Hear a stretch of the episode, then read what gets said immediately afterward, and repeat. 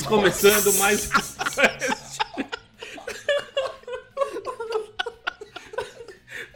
um Cretino. Esse velho, olá vai cretino. ficar, velho. Aí vamos lá. Estamos começando mais.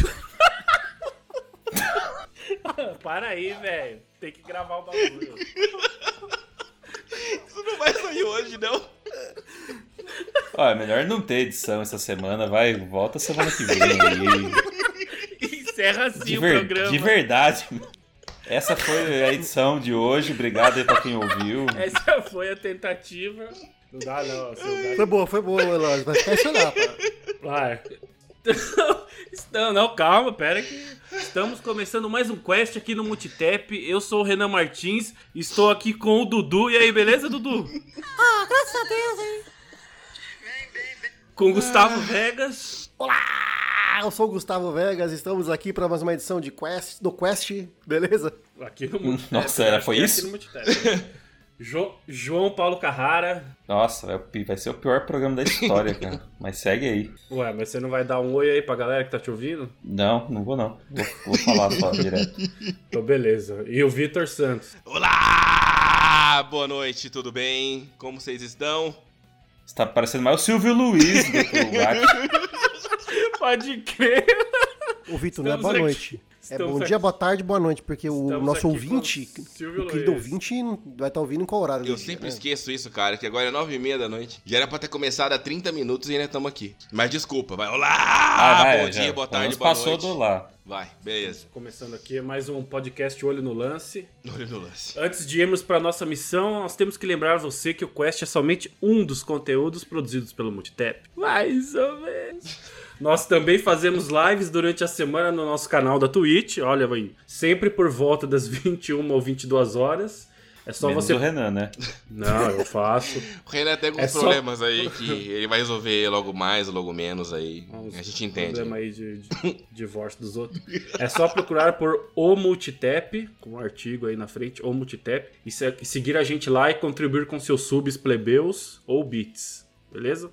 Falando do Quest, além de ouvir ele no seu agregador de podcast preferido, você pode ouvir lá também no nosso site, multitap.com.br. Nos agregadores, é, você não esquece, seu mal acabado, de avaliar a gente e dar cinco estrelas. Senão a gente fica. Depois, perde- não, depois do programa de hoje tem que dar cinco estrelas. Perde né? Moral Pelo amor de Deus, né? com, Pelo com as lojas de app reconhecimento aí. aí. É, levando em conta que, que o Renan tá sendo descabaçado como host, né? Leve em conta, né? Perdoem. Ah, sim, é. Hoje, hoje a gente tá no improviso aqui, o host oficial não pôde participar, mas vai ser da Não hora. veio. Ele tá em memória. Siga a gente no Twitter, no Facebook, no Instagram, siga aquele chinesinho pra ficar por dentro de tudo que a gente produz. Só Tudo procurar por o Multitap, Multitap é só de porque, novo. exatamente, o Multitap. É. Tem o nosso grupo no Telegram também. Você pode procurar lá, é, pedir pra entrar. Tem um, barra, os- barra amigos do Multitap. tem um bot que vai te entrevistar antes, mas você passando pelo bot, você consegue entrar. Tem um o bot boot, como eu gosto de falar, né? Eu sempre falo boot, né? É. O link vai estar na descrição deste podcast, tá? Pra participar do Telegram. Por último, e não menos importante, agora o Multitap é associado à Amazon. Nós fomos comprados pela Amazon.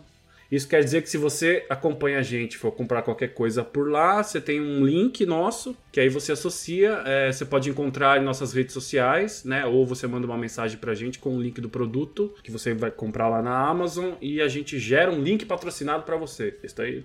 Eu faço sua... Você pode fazer sua compra normalmente e ajuda o Multitap a continuar existindo, ao invés de alguns canais aí de TV que, infelizmente, vão parar de existir. Preço não muda, é o mesmo preço. Exatamente. No episódio de hoje, a nossa quest é conversar sobre alguns dos jogos que estamos jogando, né? Este jogo, jogando, nas últimas semanas. Bora pra missão. Então é só falar de alguns games que estamos jogando.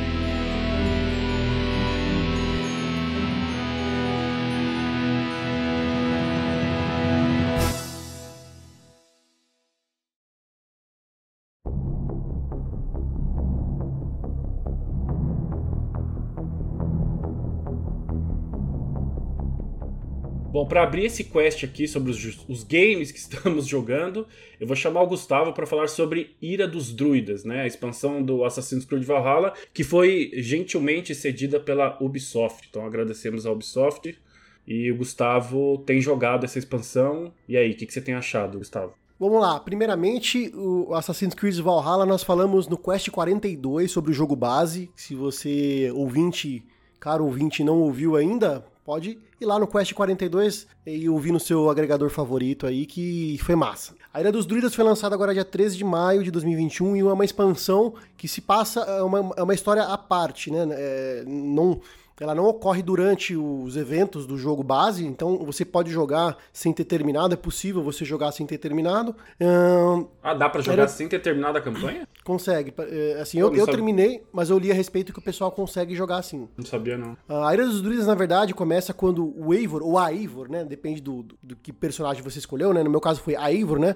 Ela recebe. Chega uma, uma comerciante de navio ali e traz uma carta e dizendo para ela ir até a Irlanda. O jogo todo se passa na Irlanda, não é, não é na Inglaterra, não é ali no, na Noruega, né? Se passa em outro, se vai passar em outro, em outro, em outro país ali, que no caso é a Irlanda, né? E uh, essa, essa, comerciante fala que tem um rei lá de, da Irlanda que quer conversar com ela, o rei de Dublin. E então ela vai até lá para ver o que, que tá rolando, né? Uh, e lá chega, tem um, é um, é um, Na verdade, é o primo, um primo dela, Barrett. Barrett, Barrett, acho que é Barrett o nome do cara que há muito tempo é, ela não vê. Eles cresceram juntos, a família do, do Barrett ajudou a família da, da Eivor, e agora ele pede um favor. Ele quer. Porque assim, tem um novo rei lá que quer tomar conta da Irlanda toda, né? Tem sempre, sempre tem essas paradas, né? E, na verdade, o jogo base também fala sobre esse negócio de reis, né? Um rei, outro rei.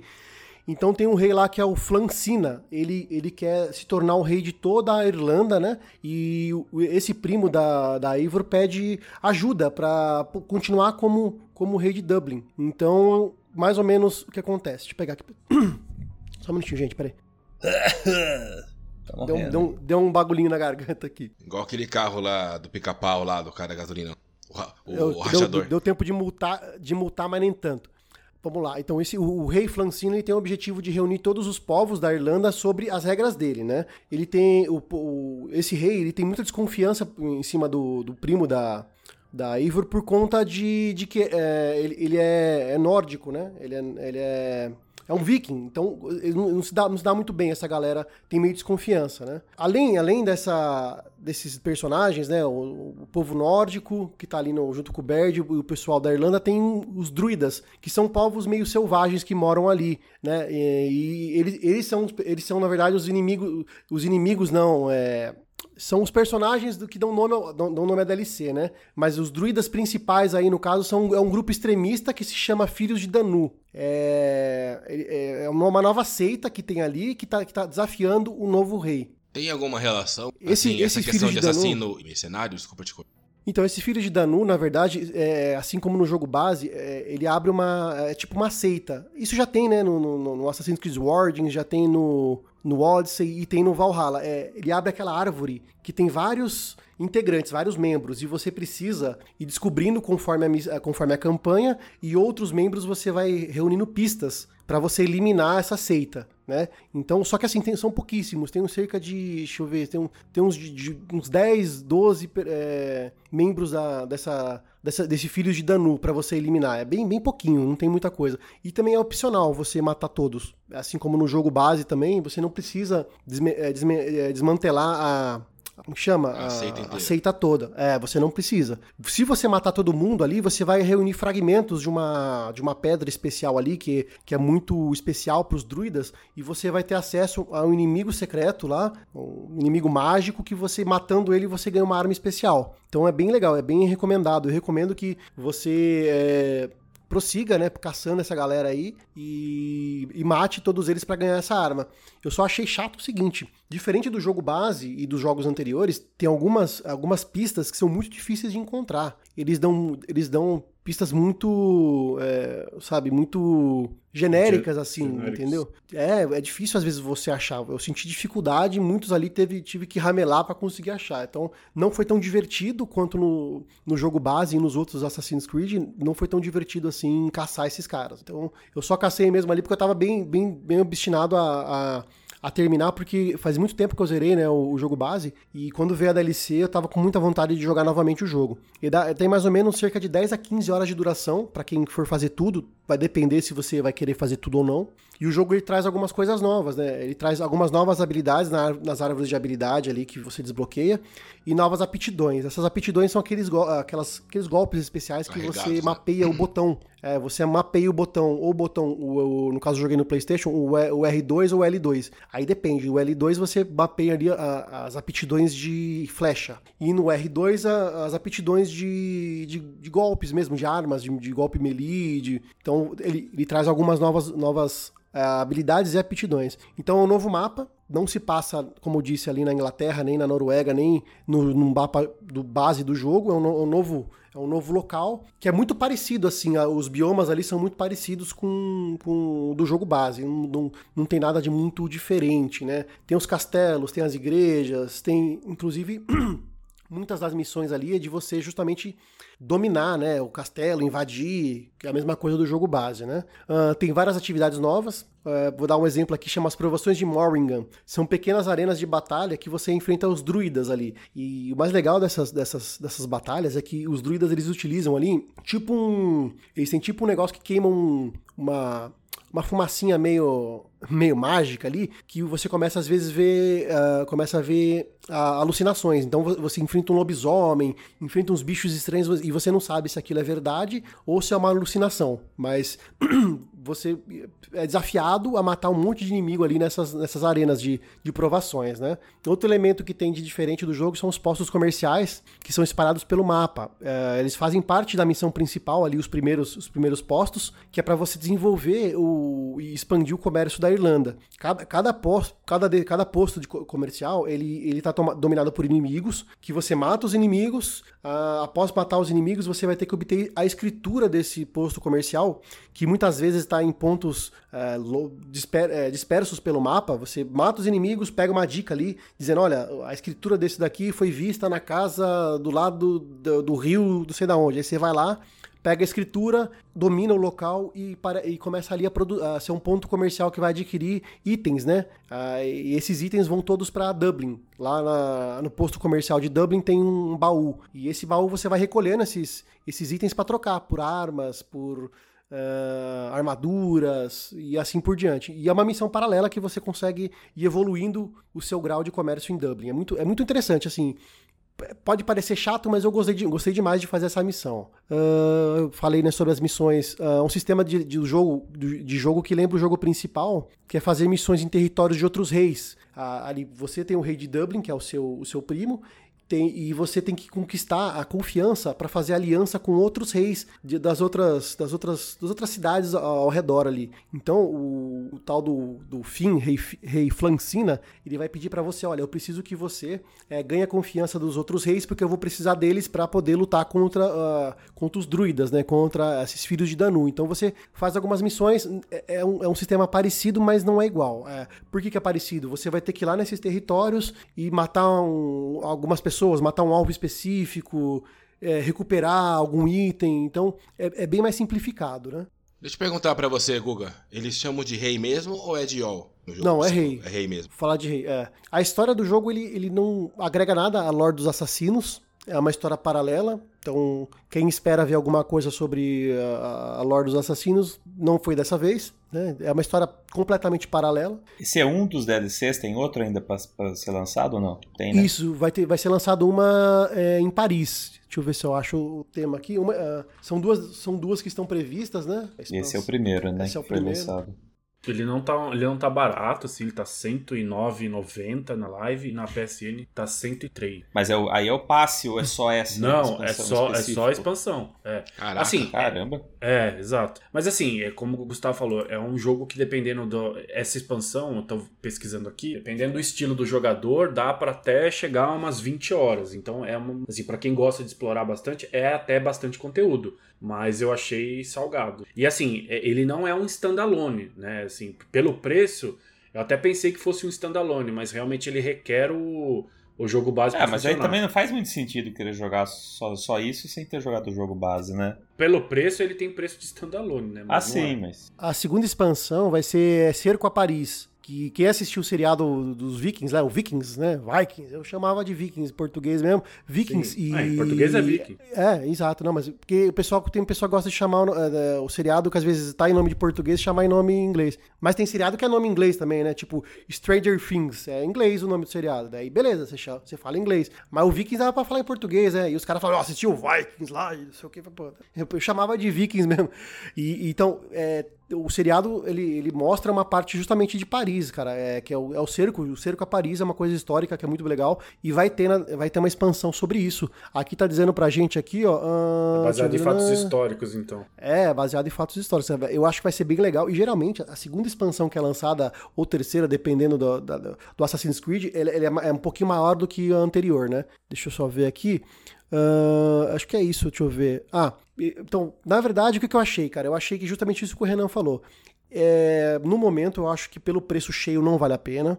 Talvez valha a pena você aguardar uma promoção, né? Ou se você já tem o, o- a edição que vem o passe de temporada, beleza. Mas eu acho que comprar separado só essa daí pra jogar, no momento eu acho que não. não- não- porque ele, ele recicla um monte de coisa que já tem no jogo base. E assim, dá de 15, de 10 a 15 horas, 20 horas pros mais aí, quem quiser completar mesmo o jogo. é, porque assim, é que como no jogo base tem, uma, tem um, um troféu, uma conquista que você precisa limpar todo, todos os territórios. E simplesmente se você precisa achar cada pontinho de ouro, cada pontinho de mistério, cada pontinho de artefato, isso aí leva um inferno de tempo. Mas eu acho que pra quem tá com vontade de jogar de novo, o jogo, porque o jogo base é muito, muito bom, é uma boa pedida, mas pelo preço que tá, eu acho que vale a pena você aguardar, né? Mas é, é- é muito, é, assim, é, é boa, não acrescenta muita coisa na lore, na história, é uma história simplesmente é, pa- é, passável pra mim, sabe? Não, não- não modificou em muita coisa, mas o simples fato de poder jogar um novo conteúdo me agradou bastante. Como diria o Gato, se estivesse aqui, é,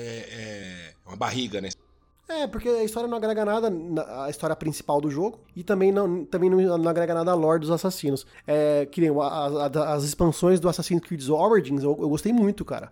Nossa, do Origins é boa mesmo, hein? É muito bom, agregou a história do jogo e a, e a lore dos assassinos. Eu, eu- eu gostei demais. cara. Jogar essas do Ori. Não é obrigatório. A gente já falou já em algum. Não, a gente falou algum- várias vezes já, das duas. Em algum quest passado. Não, específico, a gente falou do- dos DLCs. Teve um programa específico aí. Precisa lembrar o número. Mas já teve.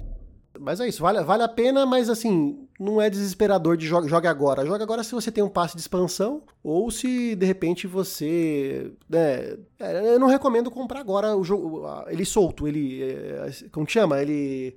Separado. Não recomendo. É, mas. É, geralmente o Assassin's Creed o pessoal pega a passe da temporada e acrescenta o conteúdo adicional todo de uma vez aí, né? E assim, eu- é, Ubisoft, sempre baixa esse negócio. É, se, você for, se você for procurar agora o Origins e o Odyssey, tá 50 reais os dois juntos. Então, dá um tempo aí, baixa esse. É, acho que o jogo principal ele já tem conteúdo pra, pra arrebentar, né? Tem, demora tem, pra tem. terminar. Então, acho que de- enquanto você termina o jogo, o negócio baixa de preço. É. sabe? Eu vou ser bem sincero, eu não tive paciência de completar todos os territórios do jogo base. É muita coisa pra achar, é, muita, é muito artefato, é muito mistério. Que ele, que ele introduziu, pra quem não lembra, o sistema de mistério é tipo as umas missões paralelas do, do Bozo lá. É, tem um monte, cara. Eu, larguei, eu não larguei mão. Eu simplesmente eh, eu parei de jogar enquanto quando começou a, a empapuçar. Mas ele tá recom- é, é recomendado, mas daquele jeito, ó, aguarde uma promoção. O único que você platinou, é, barra militou, foi o Origins, né? Foi. E o, o Odyssey não quis miletar, não? Ah, meu, larguei mão também. Muita coisa horas. jogar. É, Só pra jogar o. É que é jogo de mil 100 da horas, né, Renan? Mil horas. Assim, eu mesmo, eu 100 admiro. horas pra você ir com vontade, hein? Ir 6 horas, 100 horas pra você ir focado, porque pra curtir o jogo mesmo vai 300. É, Vai. então. por aí. Então, exato. Então, assim, Fora as DLCs, cara. Eu fiz tudo, assim, de, de missão paralela, de missão principal, eu fiz tudo do, do jogo principal das DLCs. Só ficou umas, uma- essas conquistas mais. Nossa, faça quantas isso, horas deu? Eu tenho Tudo. quase de cento, Acho que eu tenho mais de 180 horas lá no jogo, acho. Consultar lá, mas. No Odyssey foi 180, mais ou menos. é que no PlayStation não mostra lá na, na coisa, até que. Não, não, tô falando do, do no Odyssey. jogo, né? Ah, tá, no, no Odyssey. É, no, no, no Valhalla eu tô com 105 horas, mais ou menos. É. Contando a, a DLC, mais, a expansão, mais o jogo base. Deu umas 105 por aí. No jogo base foi 90 horas, então eu levei 15 horas aí na expansão. E eu, se eu não cheguei a 100, eu cheguei bem perto. Eu lembro que cheguei a 100. Não... Muito bom. Vamos seguir então? Dá só um Segue minutinho. aí. Deixa eu pegar um vinho ali, peraí. Já volto. Nossa! Ai, que, no, já que já foi bom Nutella. também, hein? Mas vocês escutaram direito, ele falou, deixa eu pegar ovinho. Ele vai pegar um ovo pequeno de codorna ali que ele deixou fazendo. É, Já foi, já foi melhor, hein? no Ah, telão. pegar a breja lá! Ah, É, agora. sai Com arrotando. licença, com licença, agora eu vou pegar um vinho. Olha lá. Foi pedir pra mulher ainda e acabou o programa. Personagem ilustre nas lives do Vitor. tá lá, é só, só pôr no tweet lá que você vê. Voltei. Tá pedindo pra mulher se pode beber. Não, não. Ela pediu a meia. Aí eu falei, eu dei a minha pra você. Ela é estudante? Meia do pé, ó, rapaz. Ela é estudante. Mas foi boa a piada. João. Bom, seguindo aqui então no nosso episódio. é, Adiante. Não, atrás. poderia ser atrás. É, o jogo que eu compartilho aqui com vocês é o Mass Effect 1, que está presente no, nesse novo pacote que foi lançado agora no dia 7 de maio, cedido gentilmente para o Multitap pela EA. Salve, salve EA! E nesse Legendary Edition, então vem o 1, o 2 e o 3, né? Os três primeiros Mass Effects, retrabalhados. é, sei lá, eles, eles não chamam de remaster nem de remake, obviamente não é um remake, mas eles também não chamaram de remaster, mas enfim, remasterizaram os jogos, né? Deram ali, uma, apararam as arestas, é, os jogos é, na nova geração eles têm é, PS5 né, e Xbox Series, eles têm uma taxa de quadros que no Series X chega a bater até 120 FPS, dependendo do modo que você escolher, qualidade ou desempenho. Nos outro, nas outras plataformas ele vai até 60 FPS, né? Isso falando da nova geração. No PC também chega a 120 FPS, ou quem tem fetiche por quadros e tem monta aquelas máquinas da NASA deve bater até 300 FPS. Não sei para que serve isso, beleza. Mas de qualquer forma, dos três jogos o que eu trouxe aqui hoje para falar é o Mass Effect 1. Eu sei Ô, que Renan. o Victor, oi. Eu ia falar, antes de você falar sobre o jogo, conta da experiência que foi você que né, pegou a versão, tá, jogou a versão em disco, depois o Victor conta da versão digital. Conta aí como que é, como, como é que funciona esse negócio aí. Pois é, então De eu instalar o eu- jogo, né? De instalar. É, eu lembro que no, tu- no dia do lançamento, no Twitter, já começou a pipocar umas mensagens de uma galera assim que a gente segue, que faz streaming, já dando, ó, galera, você instala o jogo, primeiro instala um, depois ele pede o outro e tal. Aí eu achei meio estranho, por que a galera tá postando sobre dicas de instalação de jogo, tá ligado? Tipo, 2021, né? é, foi, foi, foi, nossa, que, tipo, por que, que o cara tá falando isso, tá ligado? É, só que esses caras ainda estavam falando, a experiência de instalação deles era com código. Eu, é, a gente recebeu o código da, da EA, né? Mas eu, a versão que eu tenho é em disco. É, cara, pra instalar em disco foi muito difícil entender a lógica. Porque, assim, são dois, são dois discos. Num tá escrito disco do jogo e no outro tá escrito disco da instalação. É, já, eu já vi é, outros jogos assim é, que vem escrito e o Cyberpunk que é assim, você né? faz é então e o que você faz é o seguinte no disco de instalação você bota no console só para instalar depois que termina geralmente ele pede o disco 1 do disco do jogo para você jogar. Beleza tá feito. No Mass Effect não é assim que funciona. É, então com um disco aí depois o, o Victor pode falar da, da experiência dele que foi com a instalação de código. Com o disco é o seguinte eu quando eu vi lá disco de instalação eu botei o disco de instalação. Ah, beleza vai começar a instalar. Logo de cara ele fala ah, você tem que ter o disco 1 para, para jogar este jogo. Eu falei, ué, já achei estranho. Eu falei, mas não é esse o disco de instalação? Tirei o disco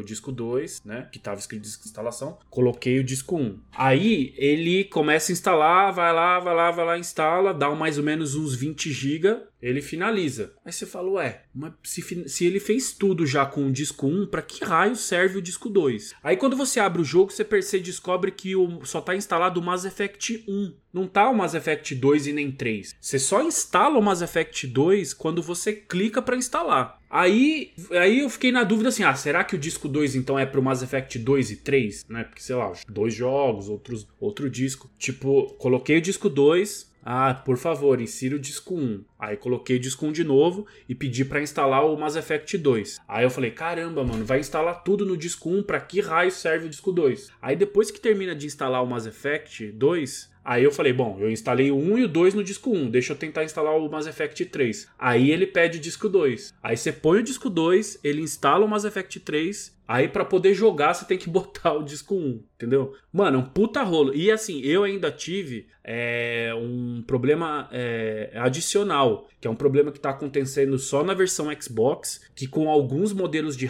de headset, e eu estou usando aqui o Astro, é quando você tenta abrir o jogo com o headset plugado no console, ele não abre, ele cracha. Nossa então ainda, ainda tive essa, essa Que questão, porque até, porque até eu descobri isso, depois eu vi lá na internet a galera reportando. Aí o que, que eu tive que fazer? É, depois que eu consegui instalar os jogos, para poder jogar eu tinha que desplugar o, o headset, abrir o jogo e com o jogo plugar. aberto eu, eu, eu Mas isso, o headset. mas isso aí eles corrigem num patchzinho, né? Mas o jogo é bom ou não é? Que isso aí faz parte. É, não, então, o jogo em si, cara, eu, assim, a hora que eu abri, falei, bom, agora vamos ver, né? Porque depois de toda essa renca, cara, o jogo tá muito bacana, né? Tô falando do Mass Effect 1, né? Eu ainda não abri o 2 e nem o 3 pra jogar. Mas assim, apesar de. de ele, ele corre numa versão de retrocompatibilidade melhorada, né? no- no- na nova geração. Mas o jogo tá bem bonito, principalmente considerando que é um jogo de 2007. Cara, principalmente os, os bonecos, como o Victor gosta de falar, os modelos Você dos fala, né? personagens, as armaduras.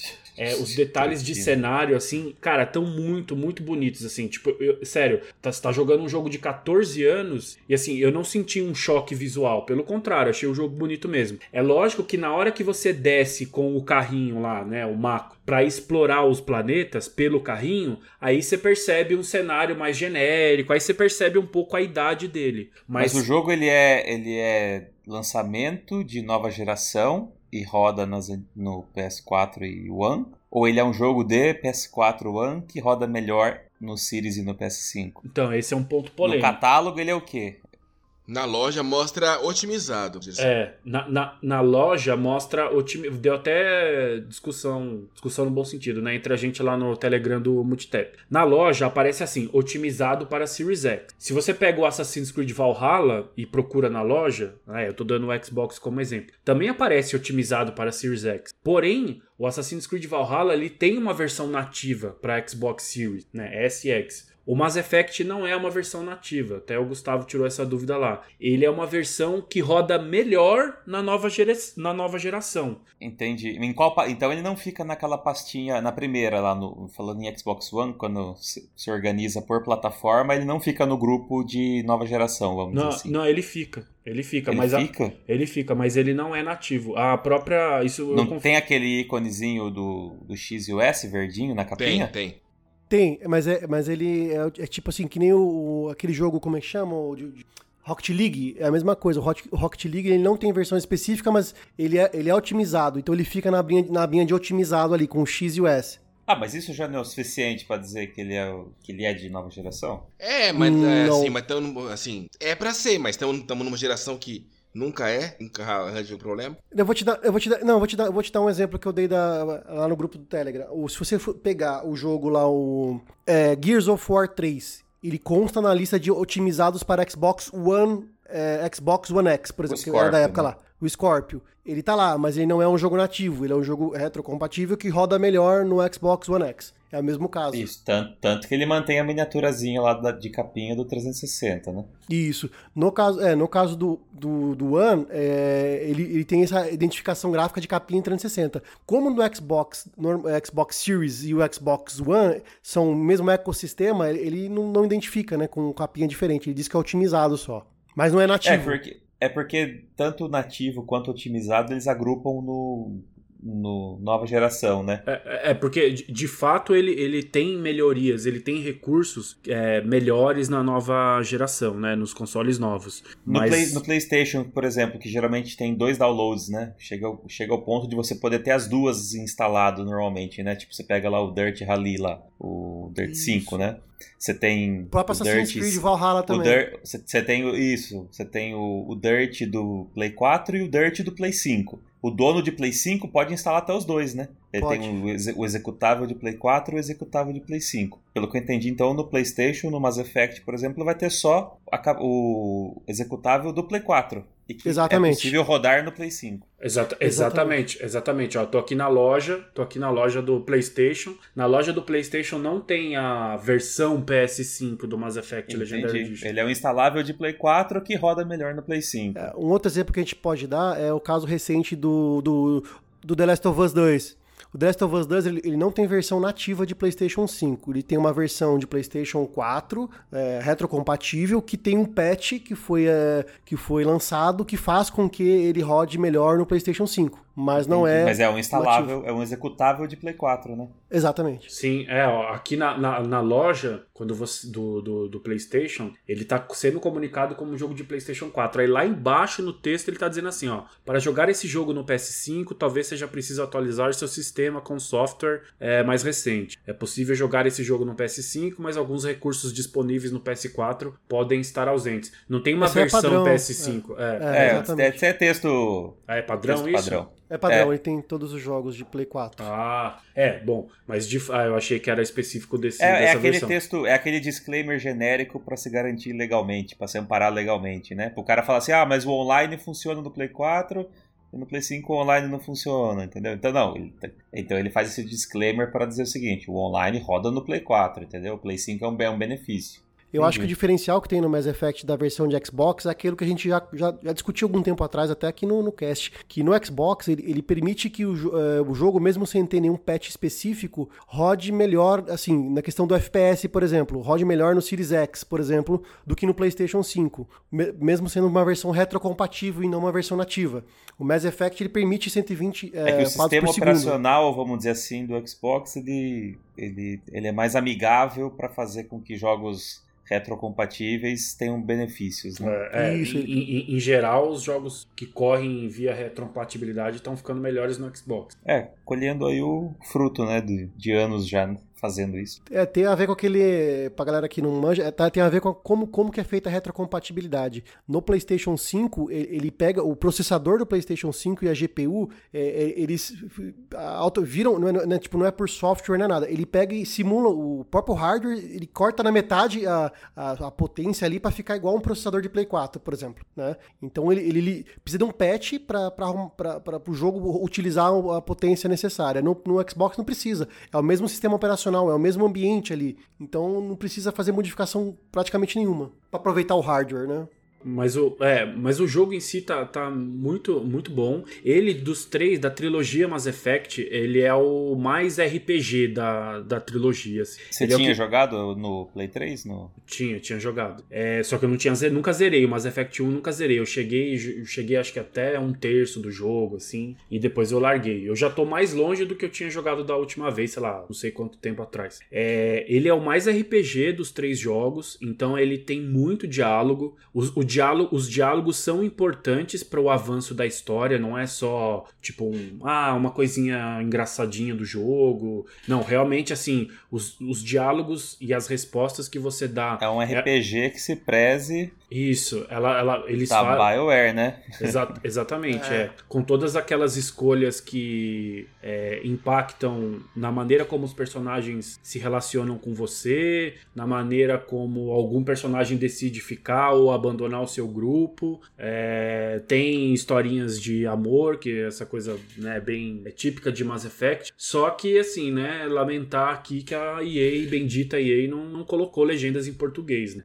É, no jogo, então é, é, muito... E na hora de tirar o 10... É, então, bem isso. Então, e, e assim, é, é complicado porque é um, de novo, dos três jogos é o que tem mais texto, é o que investe mais nesse elemento RPG mesmo, tanto que assim, o começo do jogo é bem paradão, né, sei lá, a primeira hora, vai, do jogo, é, é bem investida em diálogo. Ao longo do game, ele, ele faz bastante equilíbrio entre momentos de ação e momentos em que você tem que ficar investigando, conversando com o NPC, é, desmanchando certas intrigas, sabe? Então ele, ele é um jogo que faz bastante esse, esse equilíbrio. Diferentemente do 2, que já é, tem uma porção maior de ação, e o 3 que é mais ação e é, até do que RPG. O 3, o 3 é, um, é um jogo de ação com elementos de RPG. O 2 é, eu, eu diria que ele é um jogo com os dois elementos bem equilibrados, tanto que, tipo, 90% da galera endeusa o Mass Effect 2, né, da trilogia, fala que é um dos melhores da, da, da, da década e tal. E o Mass Effect 1, ele, ele é um jogo que às vezes é muito mais RPG do que ação mesmo. Então, ele tem bastante esses, essa característica, mas não tem legenda em português. E o inglês do jogo é difícil, porque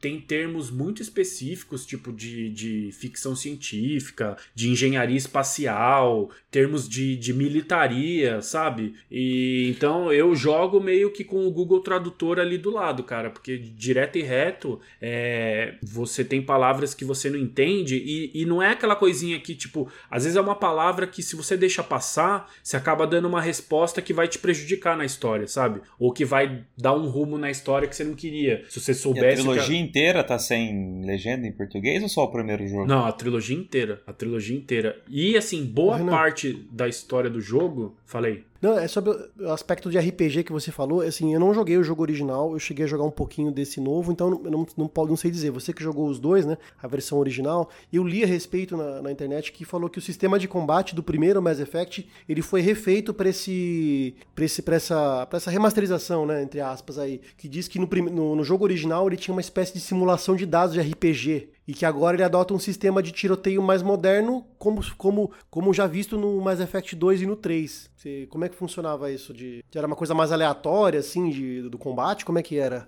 Não, assim, nesse sentido, o que eu assim, eu não, eu não, eu não cheguei a tipo pesquisar sobre a maneira como ele calcula o impacto, o dano que você causa, como que eu não cheguei a, a perceber diferença nesse, nesses cálculos, não. O que, é, mas assim, o que dá para perceber em termos de melhoria que eu senti é assim, bom, a movimentação, porque é, no, no Mass Effect 1 era horrível, é, tipo, era queda de frames toda hora, então muitas vezes ficava abaixo dos 20 FPS, é, as, a mira era muito dura, muito travada e a movimentação do boneco também muito travadona. Então, tipo, as sessões de combate do Mass Effect 1 eram o ponto fraco do jogo, assim, unanimemente, por conta dessa, dessas travas de jogabilidade. Em relação a esses cálculos de dano, isso aí eu não, não cheguei a perceber é, diferença. Então, nesse sentido, melhorou muito, né? Porque, enfim, o FPS do jogo tá lá correndo a 60 FPS, é, e a movimentação ficou mais fluida, então eu acho que eles melhoraram sim o gameplay.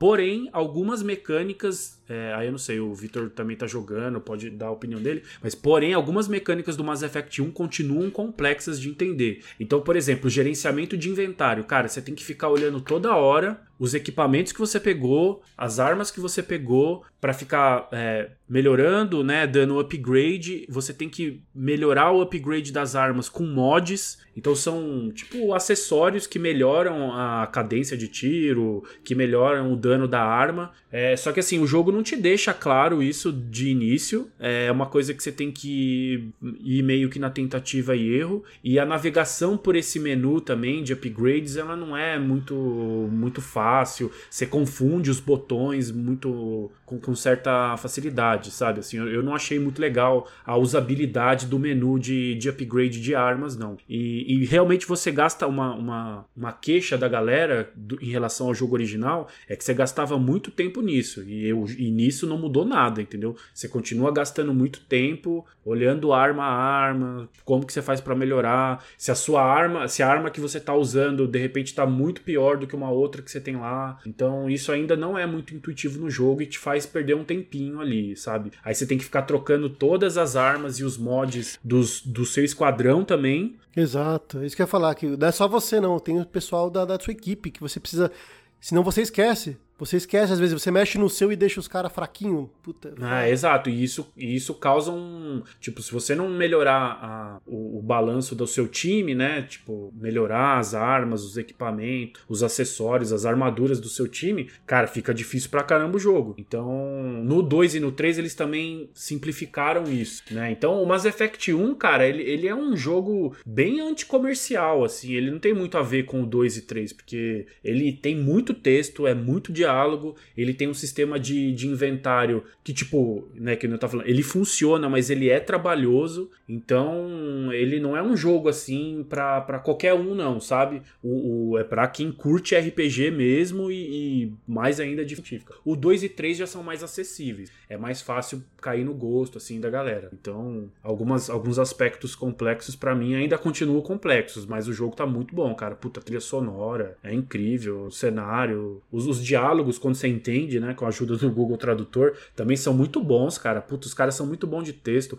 A única coisa que continua me dando preguiça um pouco no Mass Effect é que, assim, a história ela não se desenrola só nos diálogos. Tem, os, tem o Codex, que cada vez que você visita um novo lugar, conhece um novo personagem, realiza uma missão, é, é, uma, é um diário que vai aumentando lá. E tem... É a biblioteca do jogo, né? Seja para lugar, para item, para personagem, né? Qualquer coisa ela armazena a informação ali, né? É, exatamente. E são páginas e páginas de texto, e não é uma coisa acessória. Tipo, se você quiser entender mesmo toda a história do jogo, você tem que ler aquilo, senão você vai terminar o jogo e, e vai passar batido um monte de coisas. É, esse tipo de jogo, ele, ele, ele peca, assim, é, por uma mecânica que é tão simples de ser implementada, mas que eu não vi ninguém fazer ainda. Era é que, por exemplo, esses, esses grandes diálogos, né, esses, esses grandes textos, vamos dizer assim, que, que complementam a, o universo do jogo, que, enfim, trazem esse contexto adicional aí, né, para imersão. Se tivesse um, um simples botão play e aí fica lá rodando o texto sendo narrado em background enquanto você vai para o mundo aberto e continua sendo jogado, imagina que legal.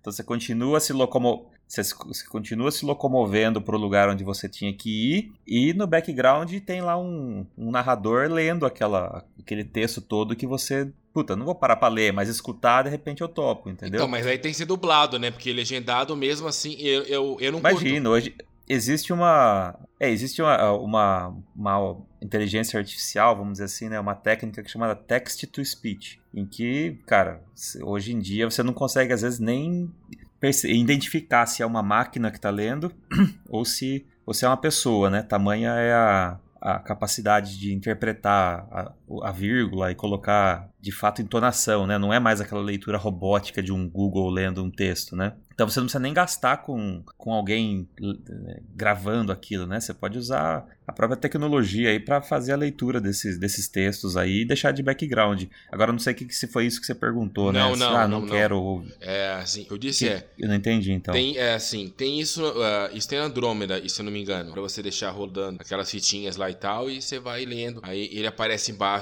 a legenda. Eu já não gosto, porque na verdade uh, eu vou ter que ler aquela legenda, eu não consigo entender ainda 100%. Ah, sim, mas o, aí o problema é o jogo não estar localizado, né? Que, que passa desde a legenda e do diálogo. Mas eu tô, eu, tô, eu tô partindo do princípio que o jogo está no seu áudio, está no seu idioma, né? Tipo, para um americano ouvindo em inglês, né? Um brasileiro ouvindo, ouvindo em português. É, eu, eu, eu, eu, comentei desse. O, no Andrômeda, no, eu não sei se tem itens específicos em que é possível fazer isso, mas no Codex mesmo, que o. É Codex, né? Que chama? É Codex, né? Isso. No Codex mesmo, para cada um dos itens, eu sei que não tem essa opção. É, tem umas e, fitas é, gravadas. Eu tive essa, eu tive essa é ideia. É, eu tive essa ideia, vamos dizer assim, né? né nada demais. Na verdade, é inspirado no, no, no, game do Watch Dogs, né? Do, nesse último aí. Que ele tem lá programas de rádios, podcasts, né? Que você encontra pelo mapa e deixa lá rolando o podcast para para ouvir. Só que ele, o próprio Watch Dogs não permite você deixar o podcast rodando e, vo e volta pro mundo. Você é obrigado a ficar lá parado numa tela, com o texto escrito na tela, é, rolando o podcast, entendeu? Então, puta, são simples detalhes que fariam muita diferença. É, eu acho que essas, essas empresas estão perdendo a oportunidade. Puta, a gente tá na era do, do áudio, do podcast. É, cara, de valorizar o próprio conteúdo que foi gasto ali, né? Porque se você. É, porque se você entra no Spotify, por exemplo, é, a própria EA, né, barra BioWare, tem lá Mass Effect Original Soundtrack, é oficial a trilha sonora da, do jogo. Pô, faz um podcast contando a história do game também, cara, sei lá, sabe? Com, com, com o conteúdo do jogo mesmo, claro. Podia mesmo. Mas eu acho né? que é, que é legal, Renan, você ter divertido e avisado o pessoal que, principalmente o primeiro jogo, né? Ele, o pessoal às vezes vê, o vi, vê algum vídeo, alguma coisa de, de, um jogo mais recente, acha que é um jogo de um shooter, né? Ação, em terceira né? pessoa, um jogo de simplesmente de ação, Gears of War, sei lá. Até porque eu vou, de, eu vou contar, quando eu comprei o meu, meu Xbox 360, acho que foi na época que tava saindo ali, ou proximamente, o Mass Effect 3. E foi lançado uma demo do Mass Effect 3 no, na live, na Xbox Live. Na época eu baixei, e realmente, na demo eles colocaram um pedaço do jogo ali que tinha muita, muito tiroteio, tipo um Gears of War é, mesmo. É você EA, tá, né, tio? É, E você até comentou, né, que o terceiro jogo ele tem bastante disso. Então, às vezes, o cara vai falar, puta, legal, vou comprar o primeiro, então. É, então o cara às vezes vai, vai, vai, vai, vai ter uma quebra na experiência dele, porque o primeiro jogo é totalmente, totalmente diferente, né? Eu até brinquei aqui no, na, na pré-gravação falando, olha, eu me, é, pra, pra, pra, se aproximar pra galera, pra facilitar pra galera, ele é tipo um, um Dragon Age, só que com, com, um tema espacial, tema futurístico do espaço, né? Tipo, não é, é a mesma coisa, não é um hack, do mesmo jeito que o Dragon Age não é um, não é um hack and slash, né? O, o Mass Effect não é um shooter, né? Não é um, então a galera tem que tomar cuidado com a expectativa, né? Então a galera assi assista aí um gameplay, pesquise no, no, YouTube, porque você pode acabar se decepcionando, pode ser não, ser aquilo que você procura. Ele é um jogo que você vai, vai, vai se aprofundar né? e tem camadas de complexidade que talvez quebrem a sua imersão, como porque tem gente que tem a imersão de jogo de ação, né? Não quer é, se aprofundar muito na história, na trama, né? E, então a galera, a galera toma cuidado. Para quem, sei lá, quer gosta de, ah, eu preciso ver um filme para treinar inglês, né? Preciso jogar um game para treinar inglês, e, puta, é um prato cheio, né? Porque é um jogo que vai exigir de você pesquisar palavras e, e tal e coisa. É, mas realmente, para quem não tá nessa vibe, pô, quero jogar, quero, não quero ficar pensando muito, eu não indico um não. O 2 e 3 pode até ser, principalmente o 3, mas o 1 um não, né, não, indi não, não indicaria. De qualquer forma, no geral, tem que pesquisar para não se decepcionar, né, Gustavo? Porque numa dessa entra achando que é um jogo de historinha e é um roguelike na hora. é, tem uma galera que. Roguelike que é um gênero que eu não. Que é um gênero que eu não, não curto. Descobri que eu não curto. É muito difícil. Minha vida já é complicada demais. Roguelike não dá, não. Ah, o detalhe é que é, nessa edição de Mass Effect, por, por ser a Legendary Edition, ele vem com todos, todas as DLCs, né, do, já lançados aí pros jogos. Ah, é verdade. São mais de 40 DLCs é, é, pois é. Senhora. São mais de 40, 40 DLCs juntando os três jogos, né? Então tem conteúdo pra caramba. Assim, o jogo tá caro, tá caro, 299 pau. É, eu não indico a esse preço. Porém, é um game que, por exemplo, quando tiver uns 150, você tem que lembrar que são três jogos mais DLC. E gigantes, né, cara? Jogos gigantes. E, e assim, é, tipo, foi feito um trabalho muito bom. Só na instalação que deram mancada e na legenda. Mas o, o, jogo, quando você abre, cara, tá muito bonito. Não é aquele remaster preguiçoso, tipo Dark Souls Remaster, sabe? É, o jogo tá muito bonito, com as texturas novas. A, o, o, cara, uma coisa que eu. Né, eu tô jogando no, no Series. O alto HDR desse jogo é maravilhoso, velho. Puta que pariu. O HDR desse jogo é muito foda. Tipo, você vê ali os efeitos, as cores muito vivas. Então, tipo, dá gosto de, de jogar, tá ligado? É, tá, tá muito bom. E tem que lembrar que o Mass Effect é uma trilogia que também se diferenciou assim das outras, porque é, as decisões que você vai tomando ao longo dos jogos, elas vão influenciando os jogos seguintes, né? Então, por exemplo, quando eu terminar o Mass Effect 1 e eu for abrir o Mass Effect 2, ele vai puxar lá do meu save tudo que aconteceu São na minha decisões. campanha. Isso. É, e, e vai, isso vai influenciar a minha campanha no Mass Effect 2 desde o início. E isso vai acontecer a mesma coisa no 3 até um certo lugar lá que eu não vou dar spoiler, que deixou a galera bem puta oito anos atrás, mas beleza. É, então tem esse diferencial. Olha, também, o Renan evitando spoiler, muito... quem diria? Ah, você quer usar ah, spoiler? Ah, eu não. Pronto. Eu não, ah. não sou spoiler. Toma, ah, papudo. Toma, papo. Então eu, eu indico, o pessoal do, aqui do Multitap gosta bastante de, de RPG e tal. Eu, puta, vai sem medo que tá muito bom, cara. Eu, eu indico, assim. Tá, tô, tô gostando bastante do jogo. Já coloquei 20 e poucas horas no jogo, sei lá, em uma semana e pouco, assim. Eu fico jogando um pouquinho no almoço. Quantas horas ele é, cara? Cara, o primeiro jogo, o primeiro jogo é o mais curto. Ele tem 20 e pouquinhas horas a campanha principal, aí tem as DLCs, né? Mas com 20 e pouquinhas horas já dá pra terminar. É que eu fiquei explorando lá, não quis ir tão é, direto ao ponto assim. Mas com 20 horas dá para terminar o primeiro já, por exemplo. É, igual o Andrômeda, né? Com... Tem gente que termina com 22 horas, tem gente que joga 100 e não acaba, né? Depende do que você quer fazer, né? Sim, sim. Mas o 1 é o mais curto dos três. O 2 e o 3, os caras investiram uma puta batelada de grana, já era um outro nível de, de investimento, aí eles ficaram maiores. Eu lembro de ter jogado bastante o 2. É, o 2 no 360 ele era... pouquinho. Oh, diga aí. Não, é que 2 na versão 60, 2 discos, não sei se o 3 também. Eu lembro que eu joguei até chegar no disco 2. É, eu tenho um box aqui dos jogos originais, são 5 discos. É. Não, e, e, o salto, assim, eu não abri o Mass Effect 2 ainda, mas eu lembro que o nessa Legendary Edition, eu lembro que o salto gráfico do 1 pro 2 era bem grande já. E do 2 pro 3 teve um salto já também, mas não era tão grande. O salto gráfico do 1 pro 2 era bem expressivo, assim. Então você percebe que é um outro, como diria o menino Bruno Henrique lá do, do Flamengo, é outro patamar de, de investimento, o Mass Effect 2. Né? O Mass Effect 2 é foda, cara. Tem, tem muita gente aí que fala que é um dos jogos da vida, assim. Eu vou pegar, eu, eu, tô tão, eu fiquei tão empolgado com um que eu vou jogar o 1, 2 e 3 na sequência e vou jogar o Andrômeda, que também a galera fala que é pai. Não, é bom, cara. Mas. É bom. Tô gostando. Já falamos dele aqui. O João trouxe, ele falou bem. Aí eu falei, ah, beleza, eu vou na do João, que o João me indica jogo aí, eu acabo. Eu nunca me arrependi dos jogos que o João indicou. Vem da minha, vem da minha que é sucesso. O João indicou o Life is Strange, Vitor. É, então, eu preciso jogar também. Cancela, cancela, cancela. Mas eu acho que rejogar o, a trilogia vai fazer bem para jogar o Andrômeda. Vai dar para jogar ele com outros olhos, sei lá. E tudo isso, na verdade, é um preparativo do terreno pro novo Mass Effect, né? Que, que aí sim vai ser um jogo de nova geração e que vai levar em conta o, a trilogia original mais o Andrômeda. E assim, eu comentei ontem na live e eu acho que nós comentamos aqui só reforçar que o Andrômeda, ele não é uma campanha que continua do 3, ele é como se fosse um spin-off, ah, é, é, então é uma uma pelo que eu andei pesquisando, acho que o plano é um... era uma nova trilogia, mas aí acho que moiou. Parece que vai ser uma abertura para o 4. Não sei se vai se juntar junto, como chama? É, isso eu comentei. O novo vai levar em conta tanto a trilogia quanto o Andrômeda. Mas eu acho que originalmente a ideia era que o Andrômeda fosse o primeiro episódio de uma nova trilogia fechada, entendeu? Mas acho que alguma coisa mudou no caminho aí. Mas aí é pura, pura especulação. É, mas, mas com certeza eles estão trabalhando, porque, enfim, quando você fala em BioWare, é Mass Effect e Dragon Age, né? As duas maiores marcas. Dragon Age e que Anthem, nunca, né? nunca sai. e Anthem. Nossa senhora. É, era pra ser, né? Mas, mas beleza. também. É isso aí, Mass Effect 1 muito bom. Recomendo.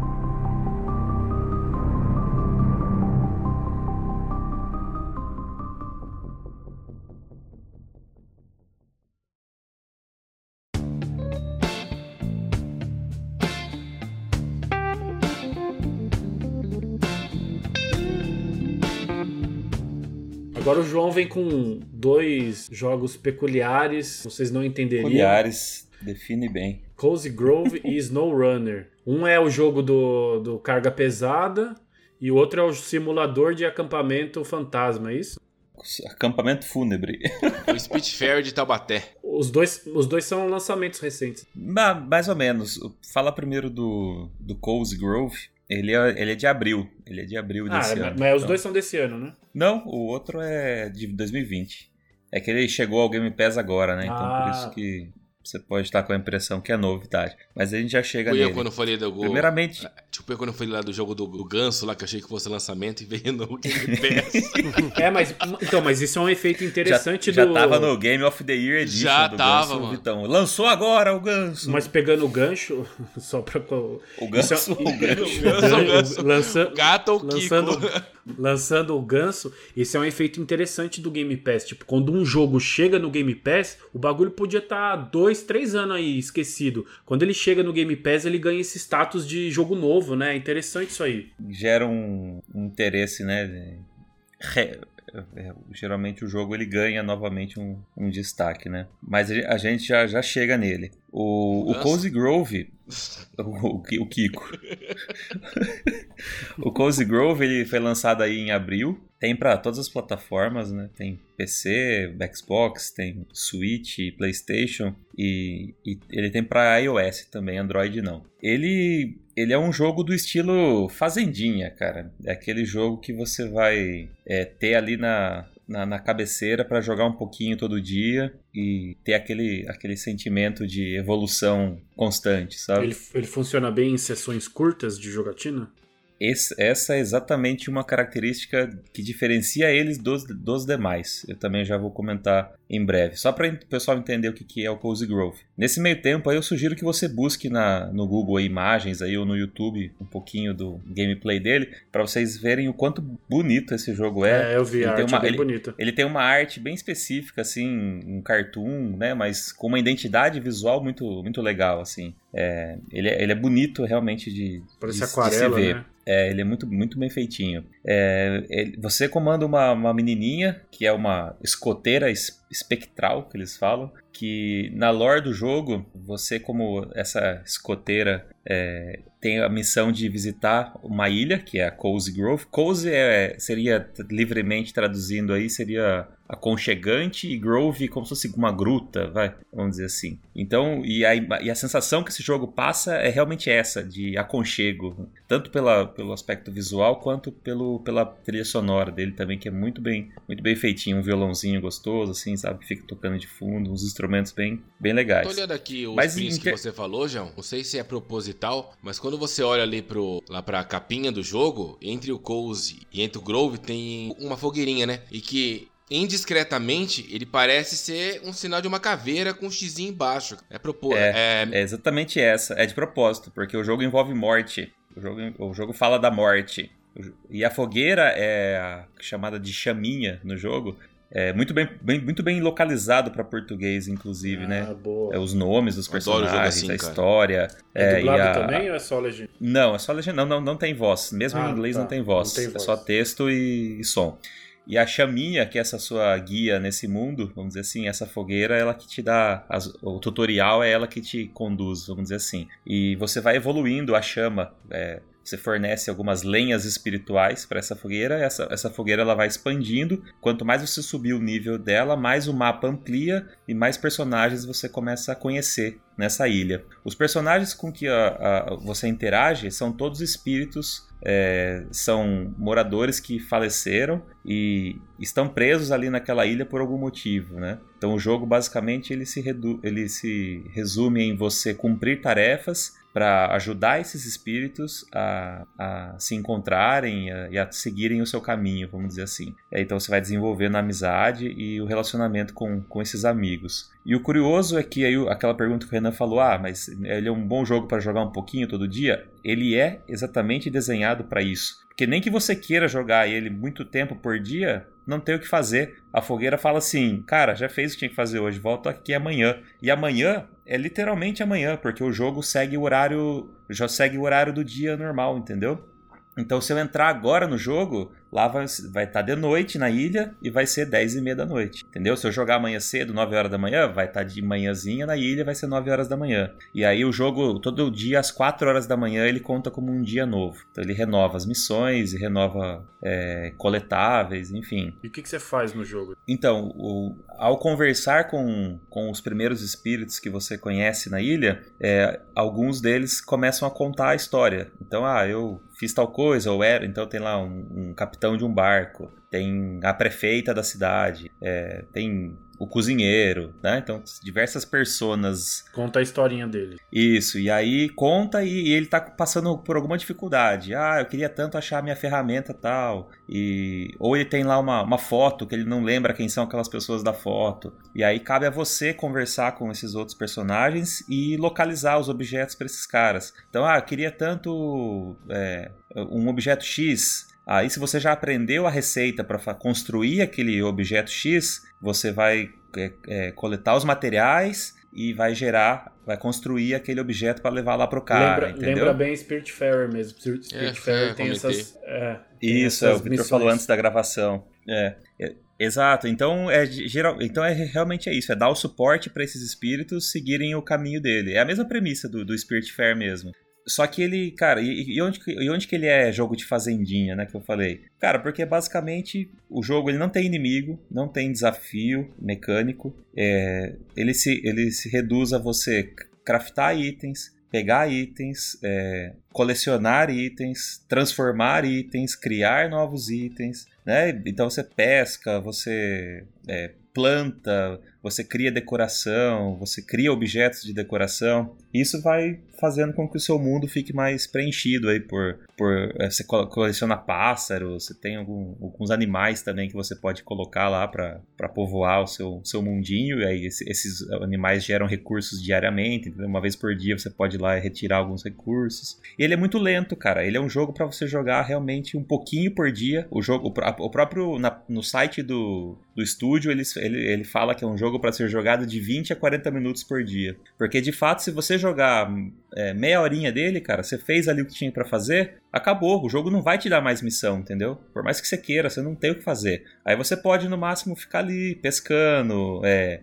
arrumando a decoração, sabe? Coisinhas, tarefas menores, né? Mas o cara que quer jogar mesmo é 20 minutos por dia, cara. Meia horinha por dia. Então, mas tem que jogar de manhã, assim, como você disse que o horário do jogo segue. Eu não tenho, eu tenho que obrigatoriamente jogar de manhã ou jogar de tarde ou jogar à noite. Qualquer horário qualquer horário. Não faz diferença. A arte é bem bonita mesmo. Lembra... Não faz diferença. O único, único ponto, Vitor, é que quanto mais tarde da noite você iniciar para jogar, mais próximo das quatro da manhã tá de acabar o dia. Então, só que é o máximo meia horinha você faz tudo, entendeu? Então vamos supor que você abriu lá mas o jogo não fica mais fácil, mais difícil. Sete e meia você já fez tudo. Tá, mas não fica não, mais difícil de manhã. Não, não, não tem missão que só aparece à noite, não tem missão que só dá de dia, entendeu? E essas, ca... e, e essas caveiras do demônio que aparecem aí durante o jogo? Uns fantasminhas pela ilha? É, com uns chifres de capeta. É, eles são chamados de diabretes. É, é, são algumas criaturazinhas que você chega próximo delas, elas correm, né? Só que elas têm um papel também na história, que você passa a aprender quem são. E... Cara, é bem feitinho, assim, sabe? Não é nenhum jogo que vai mudar o mundo por existir. Não, mas é bem bonito o game. Ele, ele tá. Eu comprei ele duas vezes, cara. Eu comprei ele por 50 reais no Xbox e comprei ele por R$22,90 no Switch. E aí eu deixei lá com a minha filha. Ela tá e é o jogo também. perfeito para jogar no Switch. Nossa, cara, é... não tem desafio.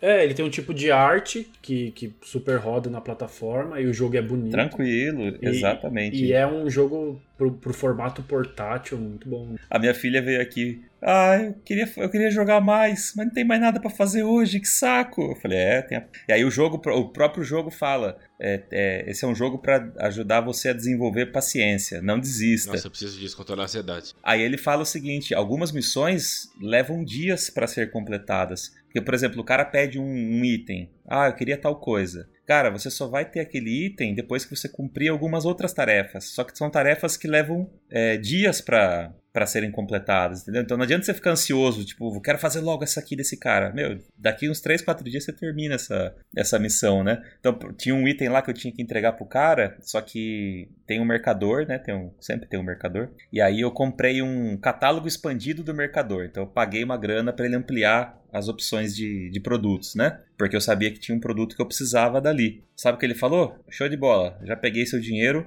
amanhã você volta aí, eu vou estar com os produtos novos. Ou seja, só no dia seguinte, com, com, quando chegaram os produtos novos, é que eu pude pegar o que eu queria para entregar pro outro cara que tava precisando, entendeu? Então, então é assim, são, é, são. E aí tem. O cara fala o seguinte: olha, alguns espíritos não vão se abrir é, assim que te conhecerem. É, tenha paciência com eles. Então tem gente que você vai conversar, o cara só fala alguma coisa. Naquele dia ele não vai te dar missão, entendeu? Então é, com ele você não vai evoluir naquele dia, porque ele não tá pronto ainda para contar a história dele para você, ou não tá pronto para se abrir mais com você, vamos dizer assim.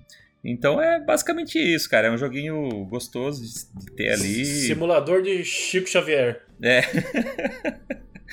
Exatamente. E, e, cara, só que assim, pro, pro momento que eu tô. É, com ele, ele foi muito comparado, inclusive, com o Animal Crossing da Nintendo, né? Que o Animal Crossing tem essa pegada de acompanhar o relógio real do, do dia, a hora do dia, de farm, de desenvolver relacionamento e tal. Então, só que ele não custa 350 reais, né? Ele custa R$22,90 no, no Switch. Então, já ajuda, né? Oh. Caraca.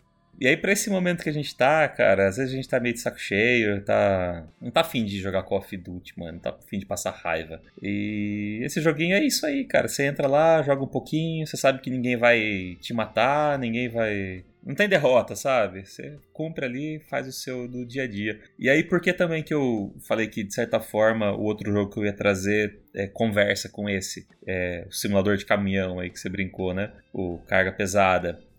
É, por que, que eu também tô na vibe, tô jogando, tô, tô curtindo? Cara, porque é mais um jogo que para eu ligar aqui, jogar no meu ritmo, não vou morrer, sabe? Não, não vou passar pela frustração de, de, que alguém entrou no meu jogo e me matou, outro player me zoou, ou que tem um chefe muito difícil, que tá impossível de passar. Cara, não tem nada disso também. Então, o outro jogo é o Snow Runner, a gente comentou que entrou agora no Game Pass. Esse já é 3D mesmo, né? É, não, é. Esse, esse, esse é, cara, gráfico, é da Fox Interactive, né? Publicado pela Fox Interactive. Ele é, cara, um gráfico. O Gustavo até brincou, falou: caramba, parece a Far Cry, né? O gráfico de Far, Far Cry. É, eu vi uns prints que você mandou lá, bonito é, mesmo. Principalmente quando você tá dirigindo no, no Far Cry, deu, deu, deu uma impressão bonito, cara. É, ele é muito bem feito. Ele é um gráfico, cara, padrão de AAA, vou, vou dizer pra você, cara. Que ele é um gráfico muito bem feito mesmo. É, e aí, por que, que ele tem. Ele, mas ele não tem espírito, não tem morte, não tem nada disso, não. é, o ponto em comum é exatamente isso.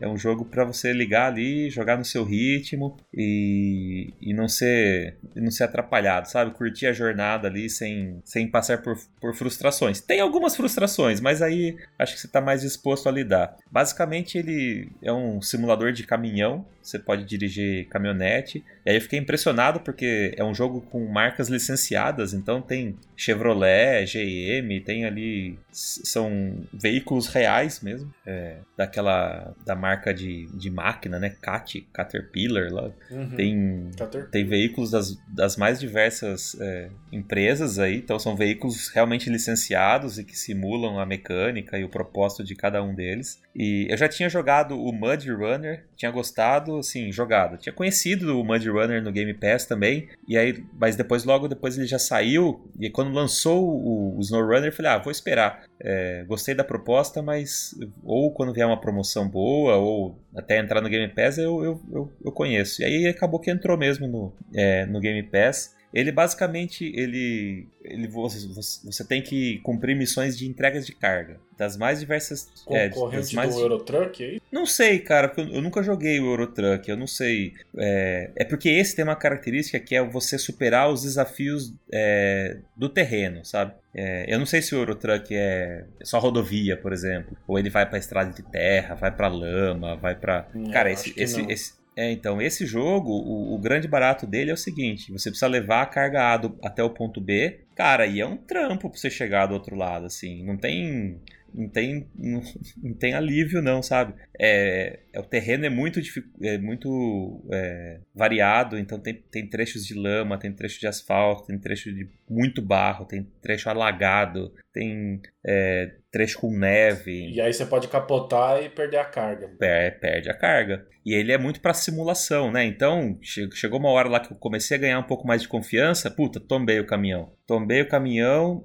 e tinha duas caixas de madeira, né? Duas cargas de madeira. Quando você tomba o caminhão, você tem duas, dois, duas opções. Ou você aceita a derrota, porque, cara, tombou já era, bicho, você não vai sair dali. Você aceita a derrota e dá um fast travel de volta pra garagem. Cara, só que a garagem é uma só numa região e é, geralmente é muito longe de onde você precisa ir, ou seja, é um trampo. Tipo, você aceita e fala, ah, beleza, vai, topo, vai, volta pra garagem. Só que você perde a carga, né? A carga fica no lugar do acidente. Aí o que eu pensei comigo, ah, então agora é o seguinte, já tava próximo do meu destino, vou lá, pego a carga e entrego, né? Beleza, fui lá, cheguei na carga. Só que, cara, eu não consigo pegar a carga, sabe por quê? Eu precisaria de um veículo que opere guindaste, que pegue aquela carga e carregue ela no meu caminhão. Entendeu? Não tem atalho, não tem, ah, cheguei perto da carga, acendeu um círculo embaixo no chão e eu caí.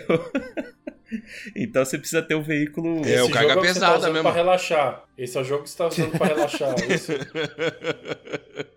Exato, cara, porque a hora que eu coloco a, por isso que o João anda tão estressado. Põe a carga no, no caminhão e vai, cara. Passa pela lama, passa pelos buracos. É, gostoso, cara. O, lugar, o jogo é um jogo gostoso, Não, assim, sabe? Ele tem lá pega aquele Zero Truck que o pessoal joga, é legal até de assistir também. Deve ser legal, porque a pessoa fica ali fazendo a viagem do Iapó ao Chuí. O Renan, fazendo um paralelo com o nosso Sea of Thieves de guerra aí, é, é como se fosse o prazer de você navegar tem hora que tá com chuva, tem hora que o mar é calmo, tem hora que é, tá névoa, tem hora que é mó desgraceira, não é? E tem hora que é gostoso pra caramba. E é, e é como se fosse o um desafio analógico de você é, pilotar lá o barco do Self Thieves, porque no Self Thieves a gente não tem que ergue a âncora, arruma a vela, procura o vento. Cara, nesse jogo você tem que apertar o gatilho para soltar o freio de mão. Pode crer. Entendeu? Você tem que ligar, dar partida no motor. Então você tem, um, você tem um desafio ali de conhecer o veículo, sabe? Então cada veículo responde uma, de maneira diferente do outro. É, então tem também ali o desafio de você entender o, o porte e a potência do veículo que você está pilotando. E uma coisa legal que aí que eu comecei a entender que a evolução dele é muito lenta, cara, muito lenta. Então você vai fazendo as missõezinhas e ganha um dinheiro e uma fama, um dinheiro e uma fama. Essa fama vai fazendo com que você desbloqueie alguns itens e outros itens você acha perdido no mapa como coletável. Então terrenos que antes, cara, era um parto para passar, agora eu já consegui equipar um 4x4 no meu caminhão, uma suspensão elevada, um pneu mais Pro, entendeu? Um pneu mais adequado para lama. Tá tunando o caminhão. É exato, agora eu já consigo passar por aquele terreno em específico, eu já passei tanto ali e já conheço os desafios e aí meu caminhão já está melhorado que ali eu já vou bem, entendeu? Só que aí é o, o burrinho correndo atrás da cenoura. Por quê? Porque agora eu consigo passar bem por ali, só que o desafio é levar uma outra coisa num outro canto que para lá eu não tô bom ainda, entendeu? Então você vai tendo que evoluir, sempre, está sempre correndo atrás, sempre, você nunca tá bom, vamos dizer assim, né? Você tá sempre com algum desafio é, te mantendo ali é, empolgado, sabe?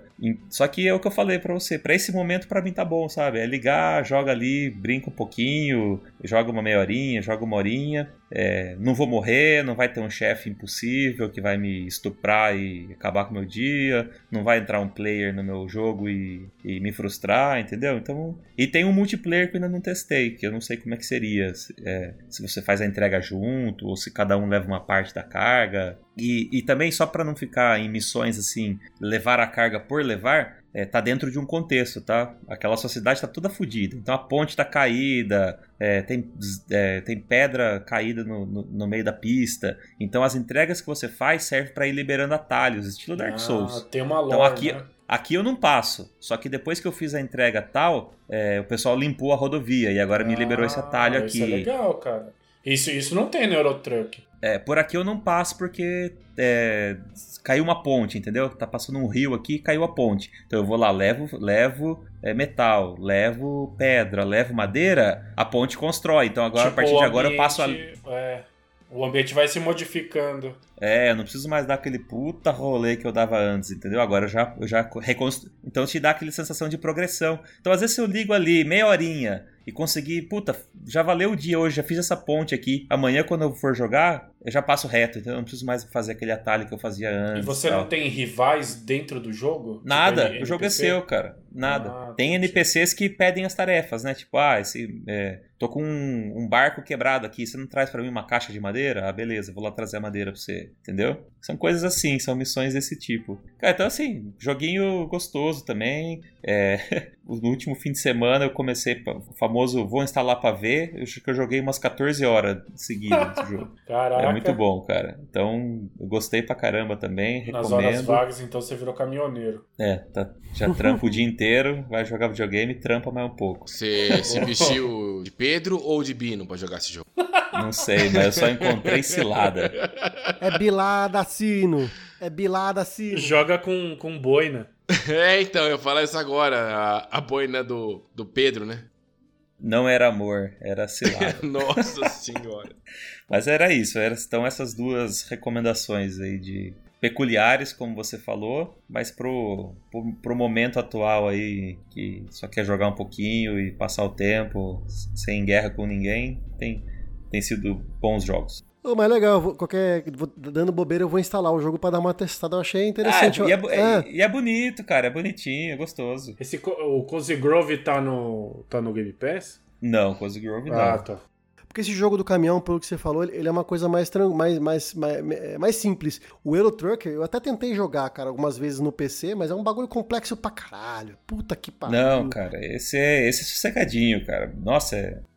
Quando você joga no PC, é tipo, tem, é um botão para ligar o. Pra, dar, pra dar partida, outro botão para ligar o, o, Como que chama? O secador do, do vidro ali, um botão para destravar a porta. Putão, puta, Esse é só assim, ó. RB para soltar o freio de mão, marcha automática. O máximo que você faz é, é segurar o LB para ativar ou desativar 4x4, por exemplo, a tração, que daí o carro fica mais forte, o caminhão fica mais forte, mas daí gasta mais combustível, então tem que dar uma gerenciadinha nisso. Mas, cara, é bem, bem de boa, cara, bem de boa O mesmo. combustível tá caro no jogo também ou é só na vida real? O combustível no jogo é de graça, parceiro. Nossa, Só chegar tá no muito melhor o que na vida real, cara. Quanto que tá o litro da gasolina, você esquenta de carro? 5,50. Cincão. Nossa senhora. Cê é doido. Tá barato em Patibaia, tá de boa. Próximo jogo quem traz é o jogador oficial de RPGs japoneses de turno do Multitap, o Vitor. Fala aí, Vitor, que você tá jogando um game que custa 6 mil reais no Nintendo Switch Tá, e tá pago na minha assinatura do Game Pass do Xbox. e que tá incluso no Game Pass do Xbox. Na verdade, antes de assumir esse posto de oficial Qual jogo jogador... que você vai falar, Vitor? Não, não, não falou qual é o nome do Não, jogo. você sim, antes de, antes de falar o jogo, eu preciso falar que antes de assumir esse posto que o Renan me disse, que o Renan disse que eu sou, jogador oficial de, de jogo japonês de turno do Multitap, Otaku fedido. Otaku fedido, eu retiro o fedido, eu só boto otaku. Eu sempre fui meio contra a jogo de turno, né? Acho que eu já falei várias vezes, aqui, inclusive e tal. Comentei no grupo do Telegram também. E eu acho que depois que chegou a idade, eu percebi que na verdade é, o problema Então não era. Você também não participa, porque geralmente tem dois turnos. tá bom, continuando aqui. Ah, o meu problema não era o jogo em si, a minha burrice. Então acho que quando eu era mais novo, eu, eu não conseguia, eu não conseguia entender o que estava acontecendo, ou eu não conseguia pegar esse esquema que Assim, vamos, vamos concordar aqui que é muito mais estratégico que qualquer outro jogo de RPG de ação. Então, você realmente tem que entender todas as mecânicas, saber colocar, é, usar tal magia em tal hora, saber Tem que saber qual magia vai causar Saber dano tá no fazendo, inimigo. né? Aí eu falei, beleza, eu vou tentar jogar um jogo de RPG pra ver se é o jogo ou, ou se era eu o problema. E aí quando saiu lá em E aí, nossa, para nossa surpresa, para o problema nossa era surpresa, você, é né? Lá no mês de março, né, desse ano, saiu a lista que teríamos alguns jogos aí viu, da, daquele acordo que teve lá do Square Enix com a Microsoft. E tava junto esse o Octopath Traveler. E no grupo do Telegram o pessoal ficou louco, maluco, foi meu Deus, o jogo é maravilhoso, que não sei o que, não sei o que. Falei, tá bom, daqui estão falando Mil reais no Switch. é, então, já que estão falando que o jogo é tão bom assim, tá chegando no Xbox agora, tá no Game Pass, como diz o João, tá pago. Mal não vai fazer, né? É, tá pago. E deixa eu colocar aqui e vamos ver qual é que é, né? É, ele, ele resgata aquela, assim, pra quem é da moda antiga vai, vai, vai entender essa minha referência. Ele pega o jogo, assim, ele tem gráfico de Super Nintendo, né? Só que, é, é, é, e de- ele é de turno, então Ele lembra os Final Fantasy antigos, né? Exato, antigão. exatamente. Lembra os Final Fantasy antigo antes deles começarem. E Tem legenda em português? Eu não tem lembro. nada em português, é tudo em inglês. E se você reclama do Mass Effect, não vá pro Octopath Traveler. E aí, Renan, deixa me permita um parênteses aqui que eu até comentei com, com o Vitor e com o Gustavo. Puta inglês cabreiro, hein, desse joguinho. Não, não é. Não é, o- não é. Imagina Machado de Assis, equivalente do português em inglês. Pode crer, ele tem essa pegada. Ele usa uma. Pelo menos o personagem que eu, que eu joguei, né? Tipo, É, a história arcaico, dele né? se, se- é, ele se desenvolve com aquele inglês bem formal, só que do antigo, sabe? Do, Sim, tipo de é, realeza, construções. essas coisas, né? Isso, são, são construções é, de tempo e de, é, de gramática que não são a- as mais coloquiais aí que a gente está aprendendo inglês no dia a dia, vamos dizer assim, né? Então ele demanda ali um. Tem aquelas concordâncias que termina com ING no final que você nunca viu. Falou, cara, eu sabia ING de outro Cara, jeito. e tem umas tem- apóstrofes aí com O, apóstrofe com É, A. apóstrofe, aqueles shawl, sabe aquele uso Ah, do sei, sei. Então ele é aquele inglês mais requintado, vamos dizer assim. Então ele é, ele é difícil, cara. Ele, ele, é, ele é um inglês que, que, que você não vai ler no automático, vamos dizer assim. Você não vai ler no automático. Agora, quando a gente era criança e jogava aqueles jogos de Super Nintendo que tinha legenda em japonês, como que a gente jogava? É com revistinha. Aí fazia igual instala. Pro... Não, aí instala igual o programa do Windows. É Next, Next, Finish. É, né, exatamente. Você ia Avança, frente. avança, avança. E se morreu, volta e faz diferente. E ainda, cur- não, ainda conseguia chegar no final. Chegava, chegava, eu não sei como. E não entendia porra nenhuma. Não, cara, eu não. Tem coisa Aí que eu vem fazia aquele criança meme, eu né? não consigo mais, não. Aí vem aquele meme, aí chega no boss final e ela fala assim: Você matou minha família vira e fala, moça, eu não sei nem quem é você. Nem se... Exatamente. Não, eu lembro, tipo, jogo japonês, eu entrando no Options e, tipo, mudando as paradas. Por- Lógico você vai em tentativa e erro, né? Porque bem tá em isso mesmo. japonês. Cara, olha que coisa de idiota, maluquice isso, cara. É não, É, cara. pessoa com tempo. Pessoa Cara, com tempo. Eu É, acho hoje assim, não dá mais. É, a gente tá jogando videogame até hoje. É prova de que a gente realmente gosta de videogame. Porque o povo que começa a jogar videogame hoje em dia, cara, tá no céu, cara. Não sabe o Tá que é passar ganha. aperto, não sabe o que é virar videogame de ponta cabeça, não sabe o que é soprar cartucho, sabe? Não sabe o que é ficar se. Sabe? Não sabe o que é pegar um- uma chave de fenda pra ligar o videogame, cara. É, é assim, a gente tá até hoje jogando. Perder save no memory card. Não, pelo amor de Deus. Cara, a mãe puxava o videogame da tomada. Quando você tá na telinha do Sonic, lá no final, cara, enfrentando o último Robotnik, cara. Cara, não dá. Hoje em dia as esposas, né? Não, pelo- é, é, então. É. Abraço, Danilo. Resident Evil Village. Mas hoje tem Chefão- autosave, chefão né? ficou mais difícil. É. Não, mas hoje tem autosave, então fica mais fácil. Mas assim, então. E, e- e- e uma coisa que eu A não gostei. ser que seja Returnal, né? Aí não. Aí, ah, é, aí não dá. Aí o negócio. Mas vamos Mas lá. hoje o, o, o, o, o Octo, ele é difícil esse game? Você tá avançando de boa ou você tá com dificuldade?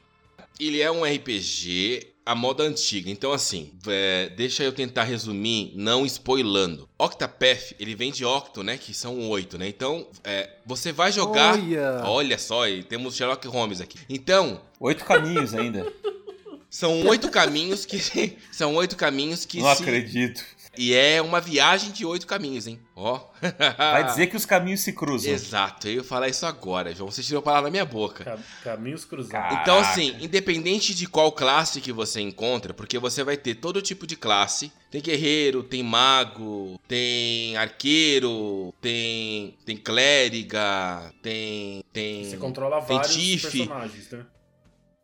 Qual que é a diferença do mago pro feiticeiro, Vitor? um mago pro feiticeiro, um, um, um usa cajado e o outro Não, é que um não tem chapéu, né? Não usa aquele gorrinho, né? O feiticeiro não usa gorrinho, o mago usa. Então, na, Gorrinho, chapéu, sei lá que porra. Um andar bonito, o outro um, elegante. não, um, é, um usa cajado, o outro usa livro. É isso a diferença. Mas tem esses dois no jogo? Tem. Tem, mas um. É, Ah, tá. é, tem, mas é um negócio que assim. Então, ó, vamos lá. Não, não, é. Dá pra contar, mas vamos lá. Então é o seguinte. Não. Não! Mas não tem spoiler, não, fica tranquilo. Não é, não é spoiler. Então, assim, são oito classes, cada uma de um, de um personagem, certo? E cada personagem tem sua história. Então, assim, eu comecei com guerreiro, porque como eu não. Como eu não tinha. Como eu não tenho essa, essa experiência árdua no RPG de turno, eu falei, guerreiro, não vou passar aperto. Então eu vou de guerreiro. Agora eu se garanto, né? Já tá eu achando se que é Dark. Souls já. Não, não. Não, porque força é força, né, tio? É mais o padrão, né? Conhece a mecânica, né? É o que você sabe o que esperar. É, então, assim, eu vou começar com o variável. guerreiro e ele vai ser o chefe. Então, o personagem que você escolhe primeiro, ele nunca sai do seu grupo. Você sempre anda com quatro personagens, o seu principal mais três pessoas, tá? E cada personagem tem quatro capítulos. Então, são quatro capítulos com oito pessoas, são 32 capítulos pra você zerar o jogo, tá? Aí que entra naquilo que você falou, Renan. É difícil? Depende do ponto de vista. É, assim, ah, e você começa no level 1, como qualquer outro jogo, e você vai avançando, e o mundo ele vai se adequando ao seu level atual. Então hoje você é level 5, você. E você passou lá o seu primeiro capítulo, chegou o segundo personagem, ele já muda pra um level A do seu. dificuldade não tá atrelada à área do mapa. não, né? ela, tá não, ela atrelada tá ao progresso exato, do seu cara. per- exatamente, do seu personagem. O Mass Effect 1 é assim também. É, então. Aí o que acontece? Eu terminei o primeiro capítulo com todos os oito personagens. Eu tava com level 20. Ele falou: beleza, o capítulo 2 tem que estar level 40. Ele dá essa, é, ele dá essa indicação de level, entendeu? Então, assim, aí você vai ter que parar um tempo e ficar upando. Você vai ter que. Porque o jogo, Tem que farmar então, leva. então, tem, é, tem as propostas de upar level que o jogo te entrega, que são as cavernas, tem as missões paralelas, mas as, mas as missões paralelas, eu vou confessar pra você que eu não tô fazendo e eu te explico por quê. Porque eu não entendo o que o, o, o que o jogo quer que eu faça. É mais ou menos o que o Gustavo falou das dicas da DLC do, o- do Valhalla. Cara, ele fala um texto ali que por mais que eu traduza, eu não sei o que eu tenho que fazer aquilo. Eu não sei, tipo assim, é, tem uma pessoa que precisa de um, de um- de um item e ela não sabe o que fazer. Beleza, mas aonde eu pego esse item? Cadê essa pessoa? Em que parte do mapa ela tá? O que, que raio eu tenho que fazer? Eu não sei. Então eu tô cagando para as paralelas. Ponto. Aí tem as cavernas. Antes de você entrar nessas cavernas, ele fala antes de é, qual que é o level sugerido, né?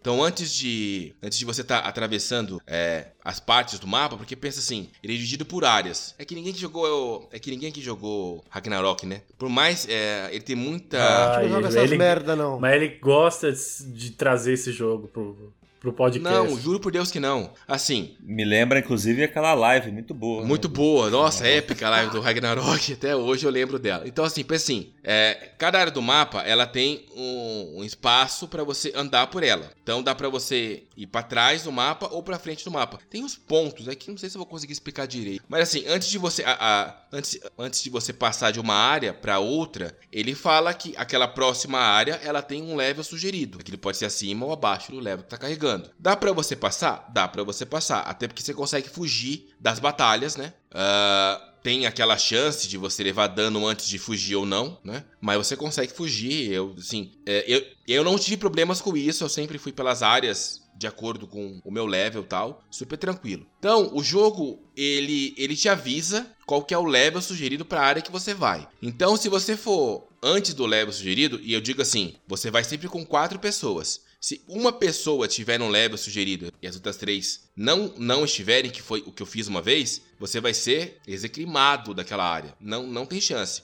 Tem que todos, tem que todos os quatro estarem. Isso é uma dica minha, tá? Não sei se alguém conseguiu fazer isso, mas eu não consegui. Então, para as áreas, pô, tem tem um chefão da área. Ele pede para você ir com level 30. Eu fui com todo mundo com level 30. Ponto. Aí eu passei. Não passei naquela assim, nossa, passou perfect, né? Igual aquela luta de Mas mas é aquele tipo de jogo que se você tiver um level abaixo já fica bem difícil. É não, não, não fica porque é o seguinte: a proposta dele é diferente de qualquer outro turno que você já jogou. E é, eu acho que isso que me prendeu nele, porque é o seguinte: sempre, é, sempre os seus inimigos eles vão ter um, um, número que significa o número de defesa. Então tem um escudinho embaixo do personagem, sendo o número 3 lá. E tem alguns quadradinhos do lado desse escudo, que são as fraquezas dele. Então cada personagem usa um tipo de arma. Então isso vai de espada, vai de lança, vai de machado, vai de adaga, vai de flecha, vai de cajado, aí tem os tipos de magia e tal. Então assim, você precisa descobrir qual é a fraqueza daquele seu oponente. Que aí você vai quebrar esse número, uh, esse número da defesa dele. Então vamos, vamos supor, uh, você, tá em, é, você vai estar tá enfrentando um bicho que tem uma defesa com o número 2. Então, um personagem vai e dá um ataque de espada. Ele tira um de defesa porque tem fraqueza a espada. O segundo, ele dá um de machado, que também é fraqueza dele. Aí você quebrou a defesa dele. Quando você quebra essa defesa dele, você estuna ele. Ele fica, ele fica paralisado e, e ele não te ataca por alguns turnos, entendeu? Então nesse momento, qualquer ataque que você der nele vai ser 100% de dano. Então aí é a hora de você bater. É, é a, estra é a estratégia do combate de turno, né? Você vai jogar a favor de quem quebra a defesa do seu oponente. Então, tem um, assim, por exemplo, é, tinha uma área que eu fui e que eu fui sem o um mago. Eu não consegui nem ferrando, porque o monstro que eu tinha que estar tá quebrando a defesa, ele, é, ele era fraco a fogo e a. Era fraqueza elemental. Exato. E assim, eu morria e eu tava assim, a caverna. Seja, era... Você tinha que quebrar com o elemento e depois bater, bater nele.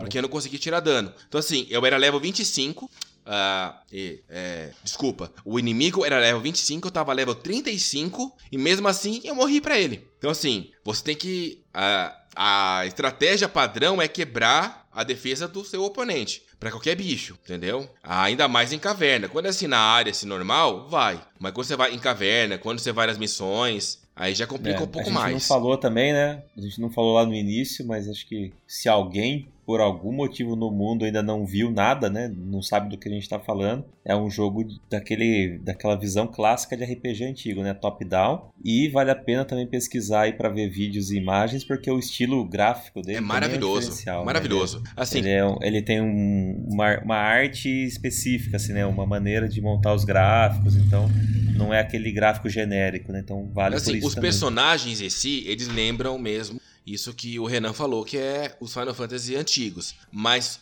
a ambientação, ela tem neblina, ela tem, ela tem referência da É, a própria brincadeira com o cenário, né? Apesar de ser top-down, ele brinca com 3D, É muito né? legal, cara.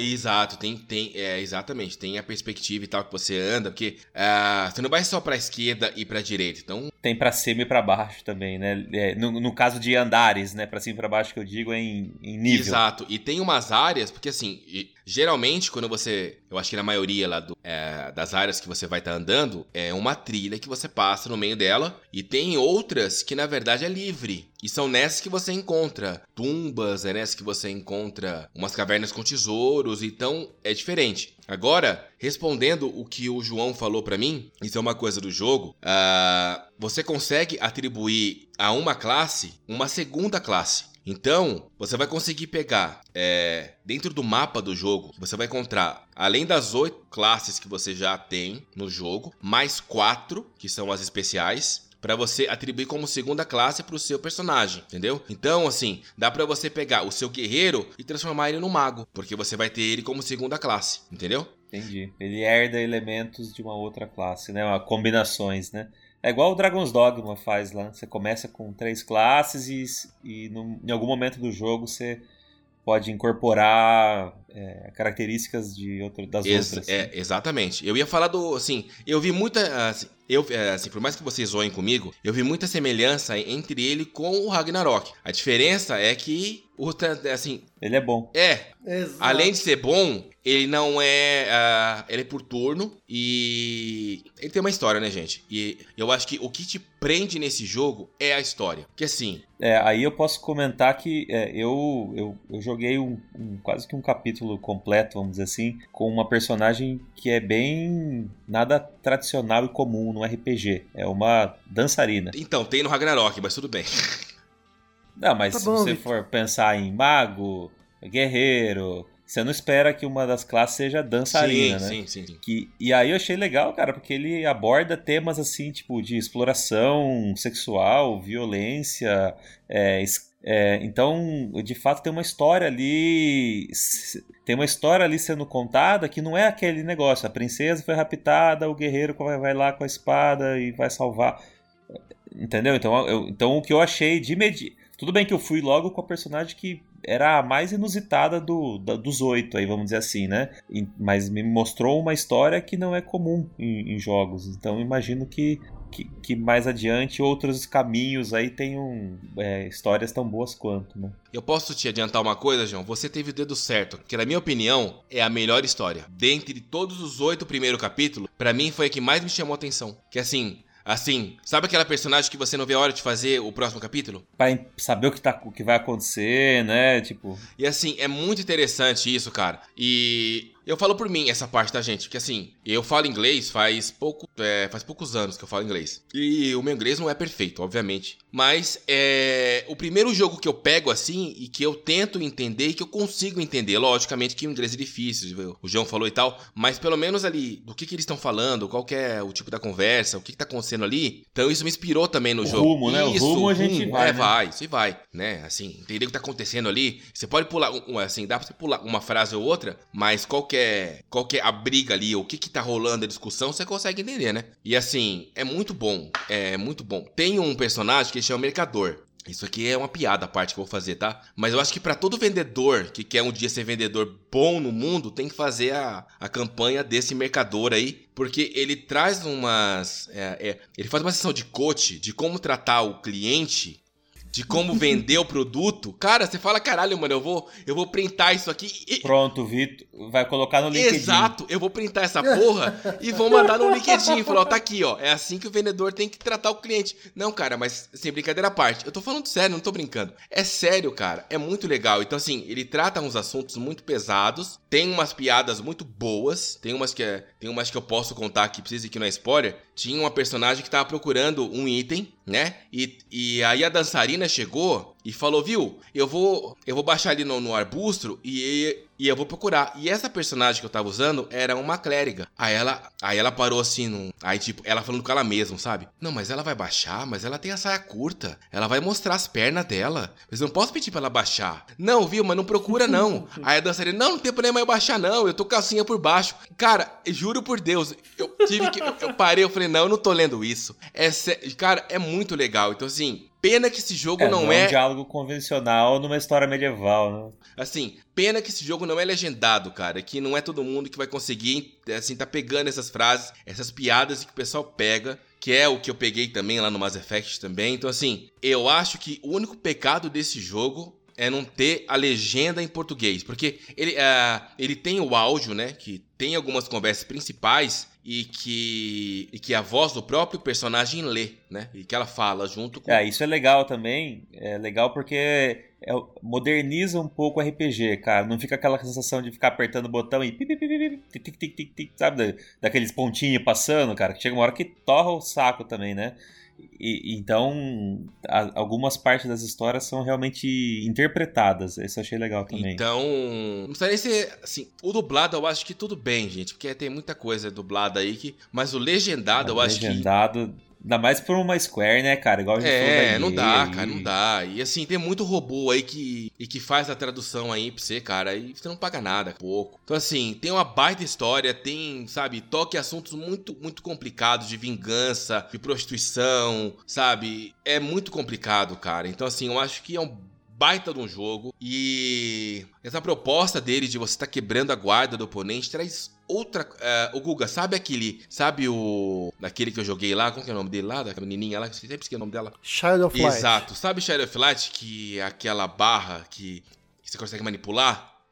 É a mesma coisa aqui, só que de uma forma diferente. Tem uma outra coisa aqui também que eu não falei, que é, que é a questão do boost. Cada rodada que você passa com seu personagem, você consegue fazer um boost, que é, que tipo você carregar mais um ataque. Eu eu fiz uma piada aqui com meu filho, que assim, é, assim para ele entender, que era mais ou menos no é lá no Dragon Ball quando ele carrega o tem um poder que ele carrega lá, né, assim, level 2, level 3, level 4, não lembro o que que era. Não era Ki? Não, não era o Ki, era o Cara, eu não vou lembrar agora que ele vai ter pesquisado. Mas enfim. O mais legal é o Vitor tentando especificar. Não, level 2, level 3, level 4, level 5, level sei lá qual level. Porra, bicho. É que na verdade cresce uma aura no personagem como se. É, Kaioken. É tipo o Kaioken do Dragon Ball. Acho que pra quem conhece. É tipo, eu vou. É, eu vou. Eu vou fazer o Kaioken duas vezes, vou Kaioken três vezes. Você vai até. Acho que até quatro vezes, acho que você vai. Né? Que você vai carregando aquelas esferas. E aí, é o seguinte: se você faz o ataque normal, você bate quatro vezes. Aí você lembra que eu falei pra vocês que tinha aquela barra, aliás, a defesa que tinha cinco ou seis?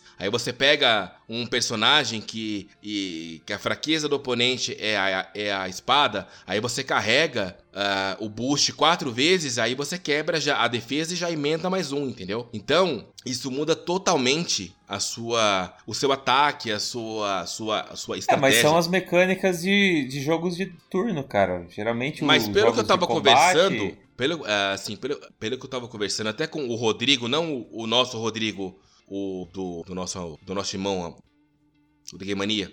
O do canal tá quente lá no, é, no podcast Game Mania. Isso, Rodrigo isso, Ferraz. Isso. Eu sempre uh, eu tenho conversado muito com ele sobre, sobre esses jogos de turno. Até um abraço para ele que ele vai escutar a gente depois. E ele me disse que ele nunca, é, assim, que ele conhece mais de turno do que eu. Ele não, uh, ele nunca viu nenhuma proposta de turno igual que ele encontra no Octopath Travelers, como essa questão lá do boost também que ajuda bastante, cara, na sua, é, assim, no seu ataque, entendeu? Porque assim, por exemplo, tem uma personagem e que ela consegue doar um número de boost para outro personagem. Então pensa comigo, eu tô com um mago e que na verdade ele vai dar um poder fodástico, né? E que ele que ele tem o ele tem o próprio elemental que ele vai tirar dano do meu inimigo. Eu vou doar para ele o boost, né? Que aí com isso, porque quando você faz com ataque normal, você tá quatro vezes. Mas quando você usa os ataques especiais, que é o que usa SP e tal, ele vai mais forte. Então, o que era para dar 800, ele vai dar 1600 quando é duas vezes. Ele vai dar 2.400 quando é três vezes, entendeu? Ele vai multiplicando aquele valor. Então aí, o que era para eu chegar com dois, eu vou chegar com quatro. Então, o que eu tinha poder de duas vezes, eu vou ter em quatro vezes. Então aí você segura essa personagem, que não vai dar ataque nenhum, mas ela só vai jogar um status de para dar mais poder pro mago, entendeu? Então tem muita personagem que você usa para você trazer essas habilidades passivas pro personagem. É a, é a composição da sua estratégia, né? É a composição da estratégia. E aí chegou num ponto que é aí que eu que é aí que eu tive certeza que meu problema com todos os Final Fantasy, com os jogos que eu tenho que eu tenho jogar na infância, que eu não consegui passar, era justamente por não conseguir entender essa proposta que o jogo trazia, que tava todo em inglês, eu não entendia nada. Para mim era só next, next, finish, independente se era inglês ou é, então, japonês. É, é, eu, o ponto é que, por exemplo, da mesma maneira que você tem lá um, no, no, Dark Souls, que você gosta tanto, que você tem aquele combate técnico, né? Em que tem hora que tem que macetar o botão, tem hora que para, não pode, não posso atacar agora, agora é o parry, ou agora é o rolamento. Da mesma maneira que aquele combate é técnico e tem diversas opções para você decidir ali no, no, no, instinto, né? No tempo real, essas mecânicas são traduzidas para o turno, né? Então é, você tem que amarrar, compor a sua estratégia, não só pensando no momento, né? Mas às vezes em acumular, às vezes, às vezes é por isso que tem a opção defesa, né? Porque na teoria então era só atacar, né? Então não tem round que você tem que defender. Ah, aí por exemplo, tem, tem o caso do Gear Statics lá, né? Que você falou a composição da estratégia. No Gear Statics, uma, um, um, equivalente, vamos dizer assim, ao que você comentou agora, seria a finalização com a motosserra. Lá, se você escolhe é, finalizar o round com a motosserra, a, a, sua equipe ganha mais uma ação no, no, no turno para todo mundo, entendeu?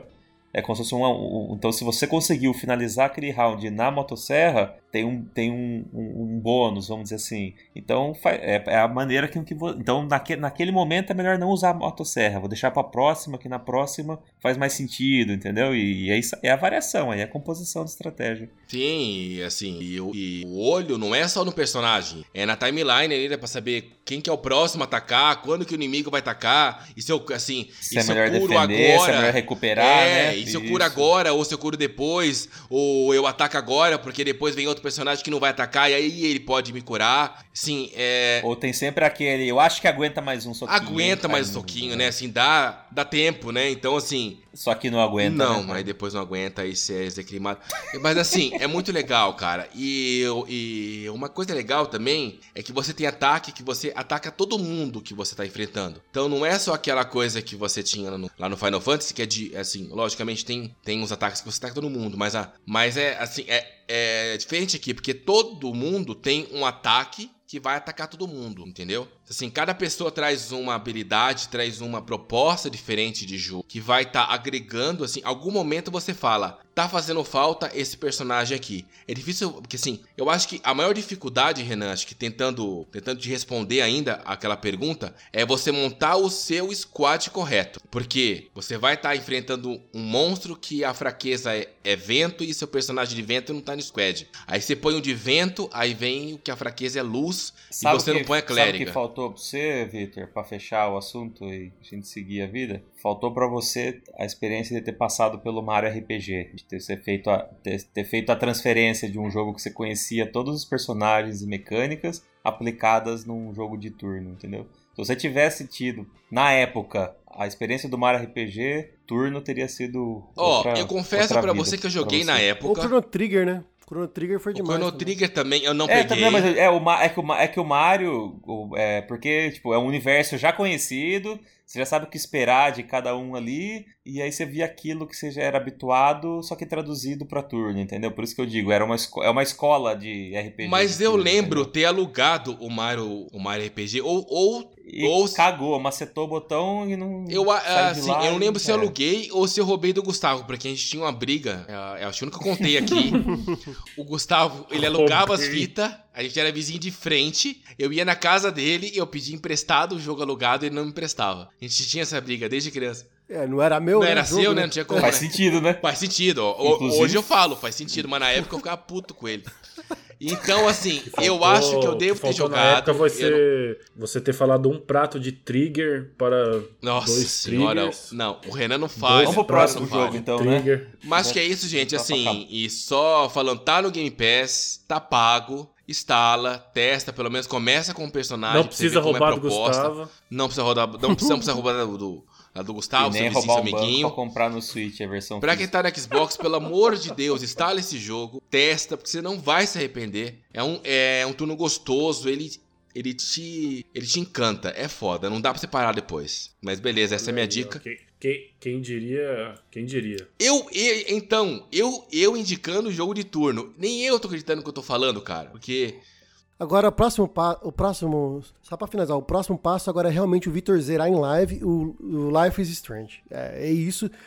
Aí pode acabar. Aí é- o mundo acaba, não é nem a pandemia que acaba, é o mundo que. que, que- A Quer saber? Quer né? saber? A Redenção. partir da próxima quarta-feira. Aliás, esse quest vai na segunda-feira, né? Vai sair no domingo. Ó, eu vou deixar anotado aqui. Eu vou fazer igual o próximo jogo. Eu tô falando sério. Igual o próximo jogo que nós vamos falar agora daqui pra frente. Espera sair o True Colors, porque junto com o True Colors vai vir o, o Life is Strange Remastered, entendeu? Não, mas eu Ele não, tá mas eu não tô na, né? eu não tô na nova geração. A partir do dia 2, ó, dia 2 de junho estreia o meu novo quadro no Multitap, que é Zerando Life Strange ao vivo. Eu vou começar no dia 2 de junho, Life Strange em live e vou zerar Com isso. estreia e tudo. Estreia, ó. estreia e tudo. O, ca... o cara, melhor deixar ele já- zerar essa aí mesmo, porque vai que ele muda de ideia. Então, se ele tá firmando o compromisso, agora a gente tem que. Vai. Não, tem que não, não, não, não. Sério, pode deixar. Já, ó, Cara, é duas, é duas horas por episódio.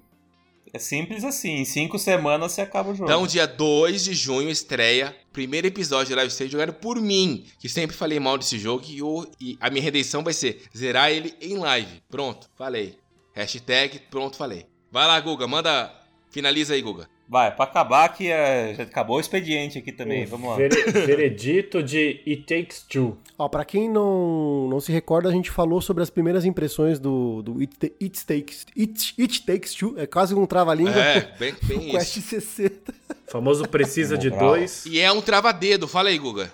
É um trava-dedo esse negócio. Que isso, velho? É, que foda. Isso, essa hora? Eu vou fazer um, um resumo da obra aqui pra gente encerrar, pra, porque né, já são duas horas aí de, de gravação, mais ou menos. É, pra quem não lembra, o- é um jogo que foi feito pelo diretor de, do jogo Brothers e All Out. É, Joseph, Joseph Ferrers, né? É isso o nome do Acho cidadão? que é isso, o Guy sabe decor. É desenvolvido pela Hazelight Studios. Ele é um jogo obrigatoriamente co-op, então se você hum, é, for jogar, vai ter que jogar obrigatoriamente com algum amiguinho, fisicamente, né, no mesmo console, com tela dividida, ou online com a tela dividida, é, mesmo que seu amiguinho não tenha o jogo, tem o passe de amigo que está disponibilizado na loja do, do, do Xbox ou loja do PlayStation gratuitamente, né? É, só para relembrar, a, a história do jogo é de um casal que está se separando e a filha pequena dele está sofrendo bastante com isso e ela não quer que isso aconteça, né?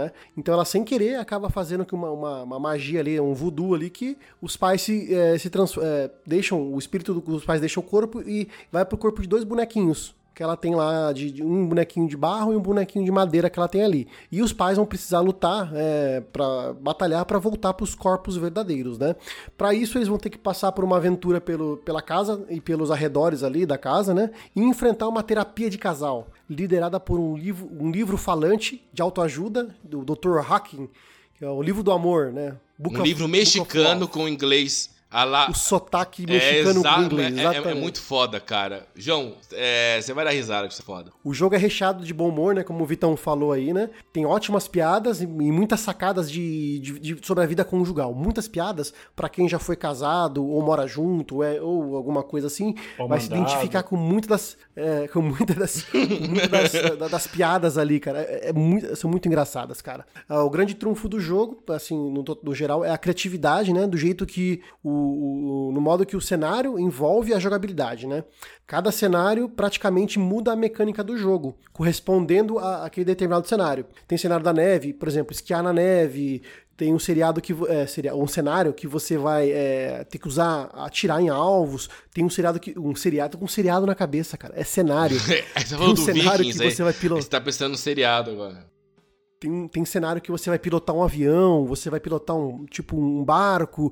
Então, ca- ca- cada, cada cenário muda a mecânica e a jogabilidade do jogo, cara. Isso, isso é muito, muito legal, né? Ah, e tudo isso é ah, associado ao cooperativo, porque o seu jogador eh, vai complementar o que o outro jogador faz. E você não consegue fazer tudo sozinho. Então, tem, ah, a maior parte do jogo vai ter desafios e, e puzzles que vão ser eh, resolvidos através do- da cooperação dos dois jogadores, né? E é algo que é muito gratificante, porque, assim, eu, como eu joguei com, com, com o Vitor, né? Assim, a gente já tem uma, uma longa história de, de amizade de escola e tal, então a gente tem uma, a gente tem uma sintonia. A gente tem Ó o ciúme, ó o ciúme. Renan.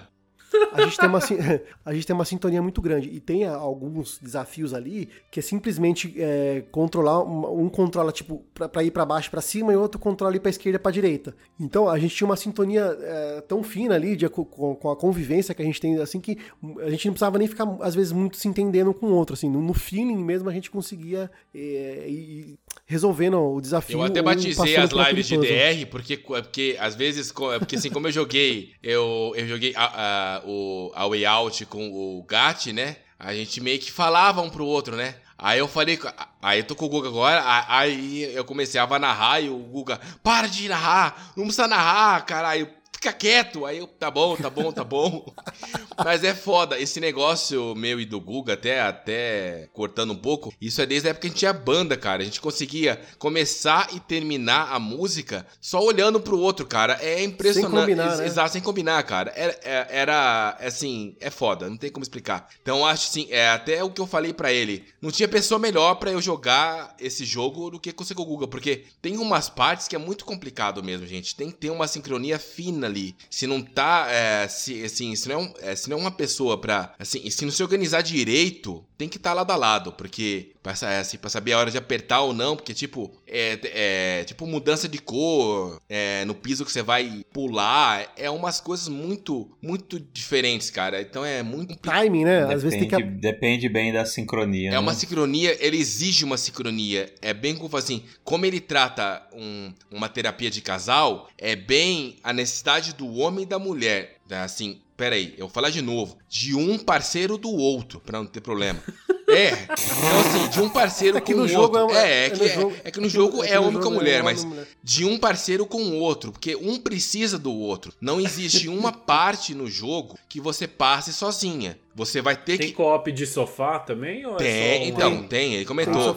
É tanto sofá como online. Tanto que os meus filhos estão jogando aqui, né? Eu tô usando a terapia do casal para fazer terapia com meus filhos aqui pra ele parar de brigar. Porque o Ricardo, ele quer ir sozinho e eu falo, Ricardo, você tem que levar maluco você, então volta ali. Não, mas escuta a tua irmã, Ricardo. A sua irmã tem ideia, então às vezes um ajuda o outro no que fazer. Então, tem, então eu tô usando Entendi. o jogo como tratamento de choque aqui pros dois parar de brigar. Que eu tenho um casal, pra quem não sabe, né? Então, cara, tá sendo ótimo aqui. Então, tô, então, tô, então assim, virou regra aqui em casa, né? Todo final de semana, eles tomam conta do meu videogame aqui e jogam esse jogo. Eles saem do videogame deles, né? E vêm vem pro meu aqui e jogam aqui esse jogo para conseguir zerar. Eles, e eles estão na parte da carta já, Google. Já estão tão bem avançados já. Ah, que legal. Toda hora me chamam, toda hora me chamam, mas eu tô ali ajudando eles. Então um, um vai com o outro pra saber o tempo certo de esperar, acompanhar o outro. Cada um tem seu time. Cada um tem. E o jogo é bonito mesmo? Bonito, cara. Parece um. É, até que a gente comentou, se, se tivesse é, localização com a dublagem, porque ele é legendado, todo legendado em português, mas não tem dublagem em português. Ele, se fosse dublado, parecia um filme, um filme desses da Pixar, cara, de tão Caraca. bem feitinho que é, bem de tão. É. E, e, sabe uma coisa que é bem legal? As boss fights, cara, são muito criativas. Tem algumas boss fights ali que são. Algumas são desafiadoras, outras só são criativas. Às vezes tem um, tem um puzzlezinho para você descobrir como vai matar. É, é, muito divertido. E a cada nova fase e cenário, o jogo. ele, ele ele cada vez ele, ele, conseguia surpreender a gente, sabe? Ele aparecia com alguma coisa diferente, com alguma mecânica diferente, com algum cenário diferente. Ele tem vários minigames escondidos, inclusive isso são, se não me engano, são 25 minigames. E cada minigame, cara, é, dá para ficar, garanto que os filhos do Victor devem ficar o tempo todo lá disputando esses minigames, que são são. Tem desde aquele aquele, como é que chama aquele esporte de do gelo que o cara empurra um bagulho, empurra um, joga um é um negócio, como é que chama, cara? Putz, esqueci agora. Você joga um negócio no gelo. gelo. Curling? Isso, isso, curling, isso exatamente. Isso, curling, É tipo uma, uma bote, só que, no, só que no gelo. Tem isso daí. Tem que varrer o gelo. Isso. Tem que varrer, é. Só que esse aí não precisa varrer o gelo. Esse aí só, você só, é joga o bagulho e, e, ele vai parar no lugar. É, só pela força. Tem igual que teve no Big Brother, acho que pra quem assistiu, é igual que teve no Big Brother. É tem xadrez, tem é, corrida de cavalo, tem autorama, tem um monte de minigame que é, agrega mecânicas cara, ao o jogo. O autorama é, é, é perfeito, legal. cara, porque você não pode acelerar assim, da, assim daquela tuchada lá no, lá no RT ou no L2, para quem. Aliás, no R2 para quem for jogar no PlayStation. Não pode aquela tuchada que senão o carrinho sai fora do. do sai, ele sai do trilho, cara, e espera voltar para continuar. Então tem que dar aqueles tem que tá, tem que tá dando aquele teco-teco lá que a gente dá lá no controle do Autorama normal, cara. É muito legal, cara.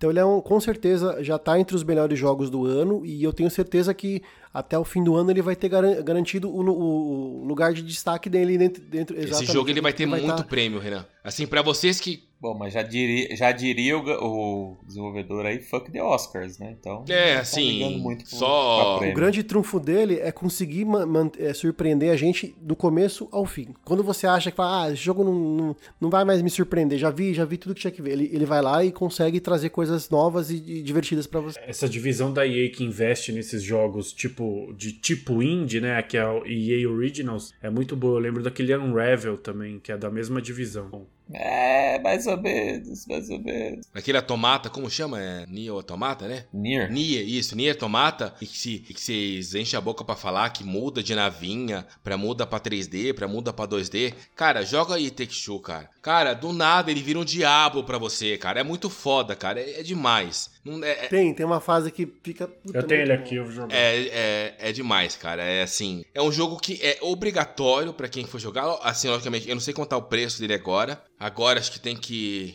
Tava, tava um 99, Tava um eu 99, acho, tem que esperar mas, Black tem o, mas tem o esqueminha que se um tiver o jogo, o amigo É, consegue jogar sem exato. comprar, né? Então, assim, mesmo não Mas eu compartilhando conta. se tiver paciência, se tiver paciência, Espera até Black Friday aí, tá né? no Game Pass. Não, Game Pass, filho. É, EA. bem provável, Ultimate, é. porque os dois dele tá assim, já foi no Game Pass, né? Tanto Brothers como A Way Out foram pro Game Pass. Esse aqui, acho que agora, como tá no auge, não deve entrar, mas logo logo deve entrar. E assim, Cara, a EA é seis meses, cara. Você não vê o Star Wars Squadrons aí? e assim, eu não Seis digo mesinho, assim, e é. eu digo mais, é o tipo de jogo que dá pra você dividir com amigo pra você comprar. Porque é porque, assim, vamos supor, eu não tenho jogo e o Gustavo também não tem jogo, vamos supor. Eu compro a mídia física, eu baixo o passe do amigo de graça e jogo com ele. Então, então é um tipo do jogo que dá pra você dividir É, com dá os pra amigos, rachar. dá pra né? rachar. Dá pra rachar. Dá pra rachar, então pega um amigo seu que você quer jogar aí, quer tá passando um tempo aí, que jogo de, de demorou quanto tempo? Hugo? Acho que umas 20 horas? Até porque sozinho, sozinho não dá não pra vai, jogar. não vai, né? não vai, não vai, Não, não vai. sozinho não vai. A não ser joga. que você queira fazer com a esposa aí, ou com o irmão, não sei. Mas, Acho que foi umas 10, 12 horas, porque a gente ficava explorando tudo, cara. A gente.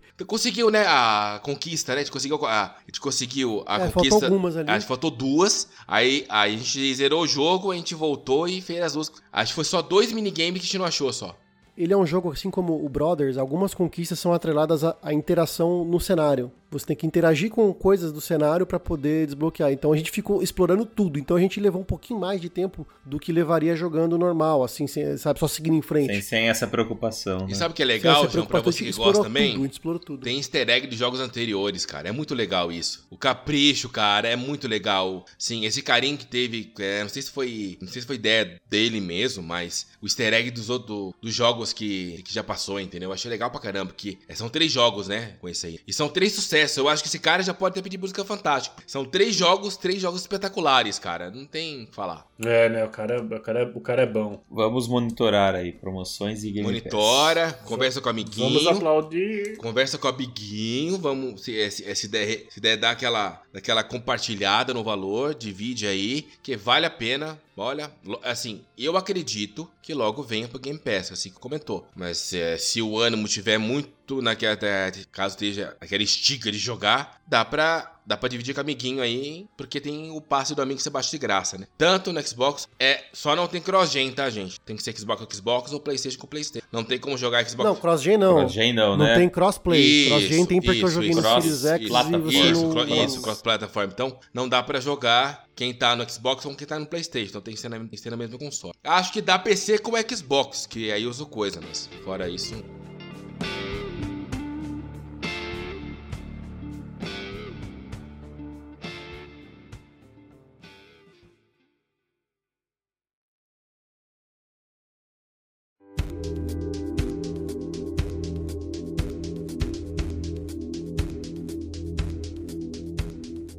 É isso aí, nossa quest está acabando. Gustavo, João e Vitor, obrigado por mais essa missão completa. Valeu, meus amigos Valeu. aí. Até a Valeu, tamo aí. É isso aí. Volta a. Um abraço Hashtag e até volta a semana que vem. Hashtag volta a Gatti.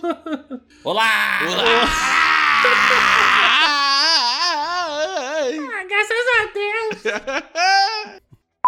Mas é no, é no 3 ou é no já?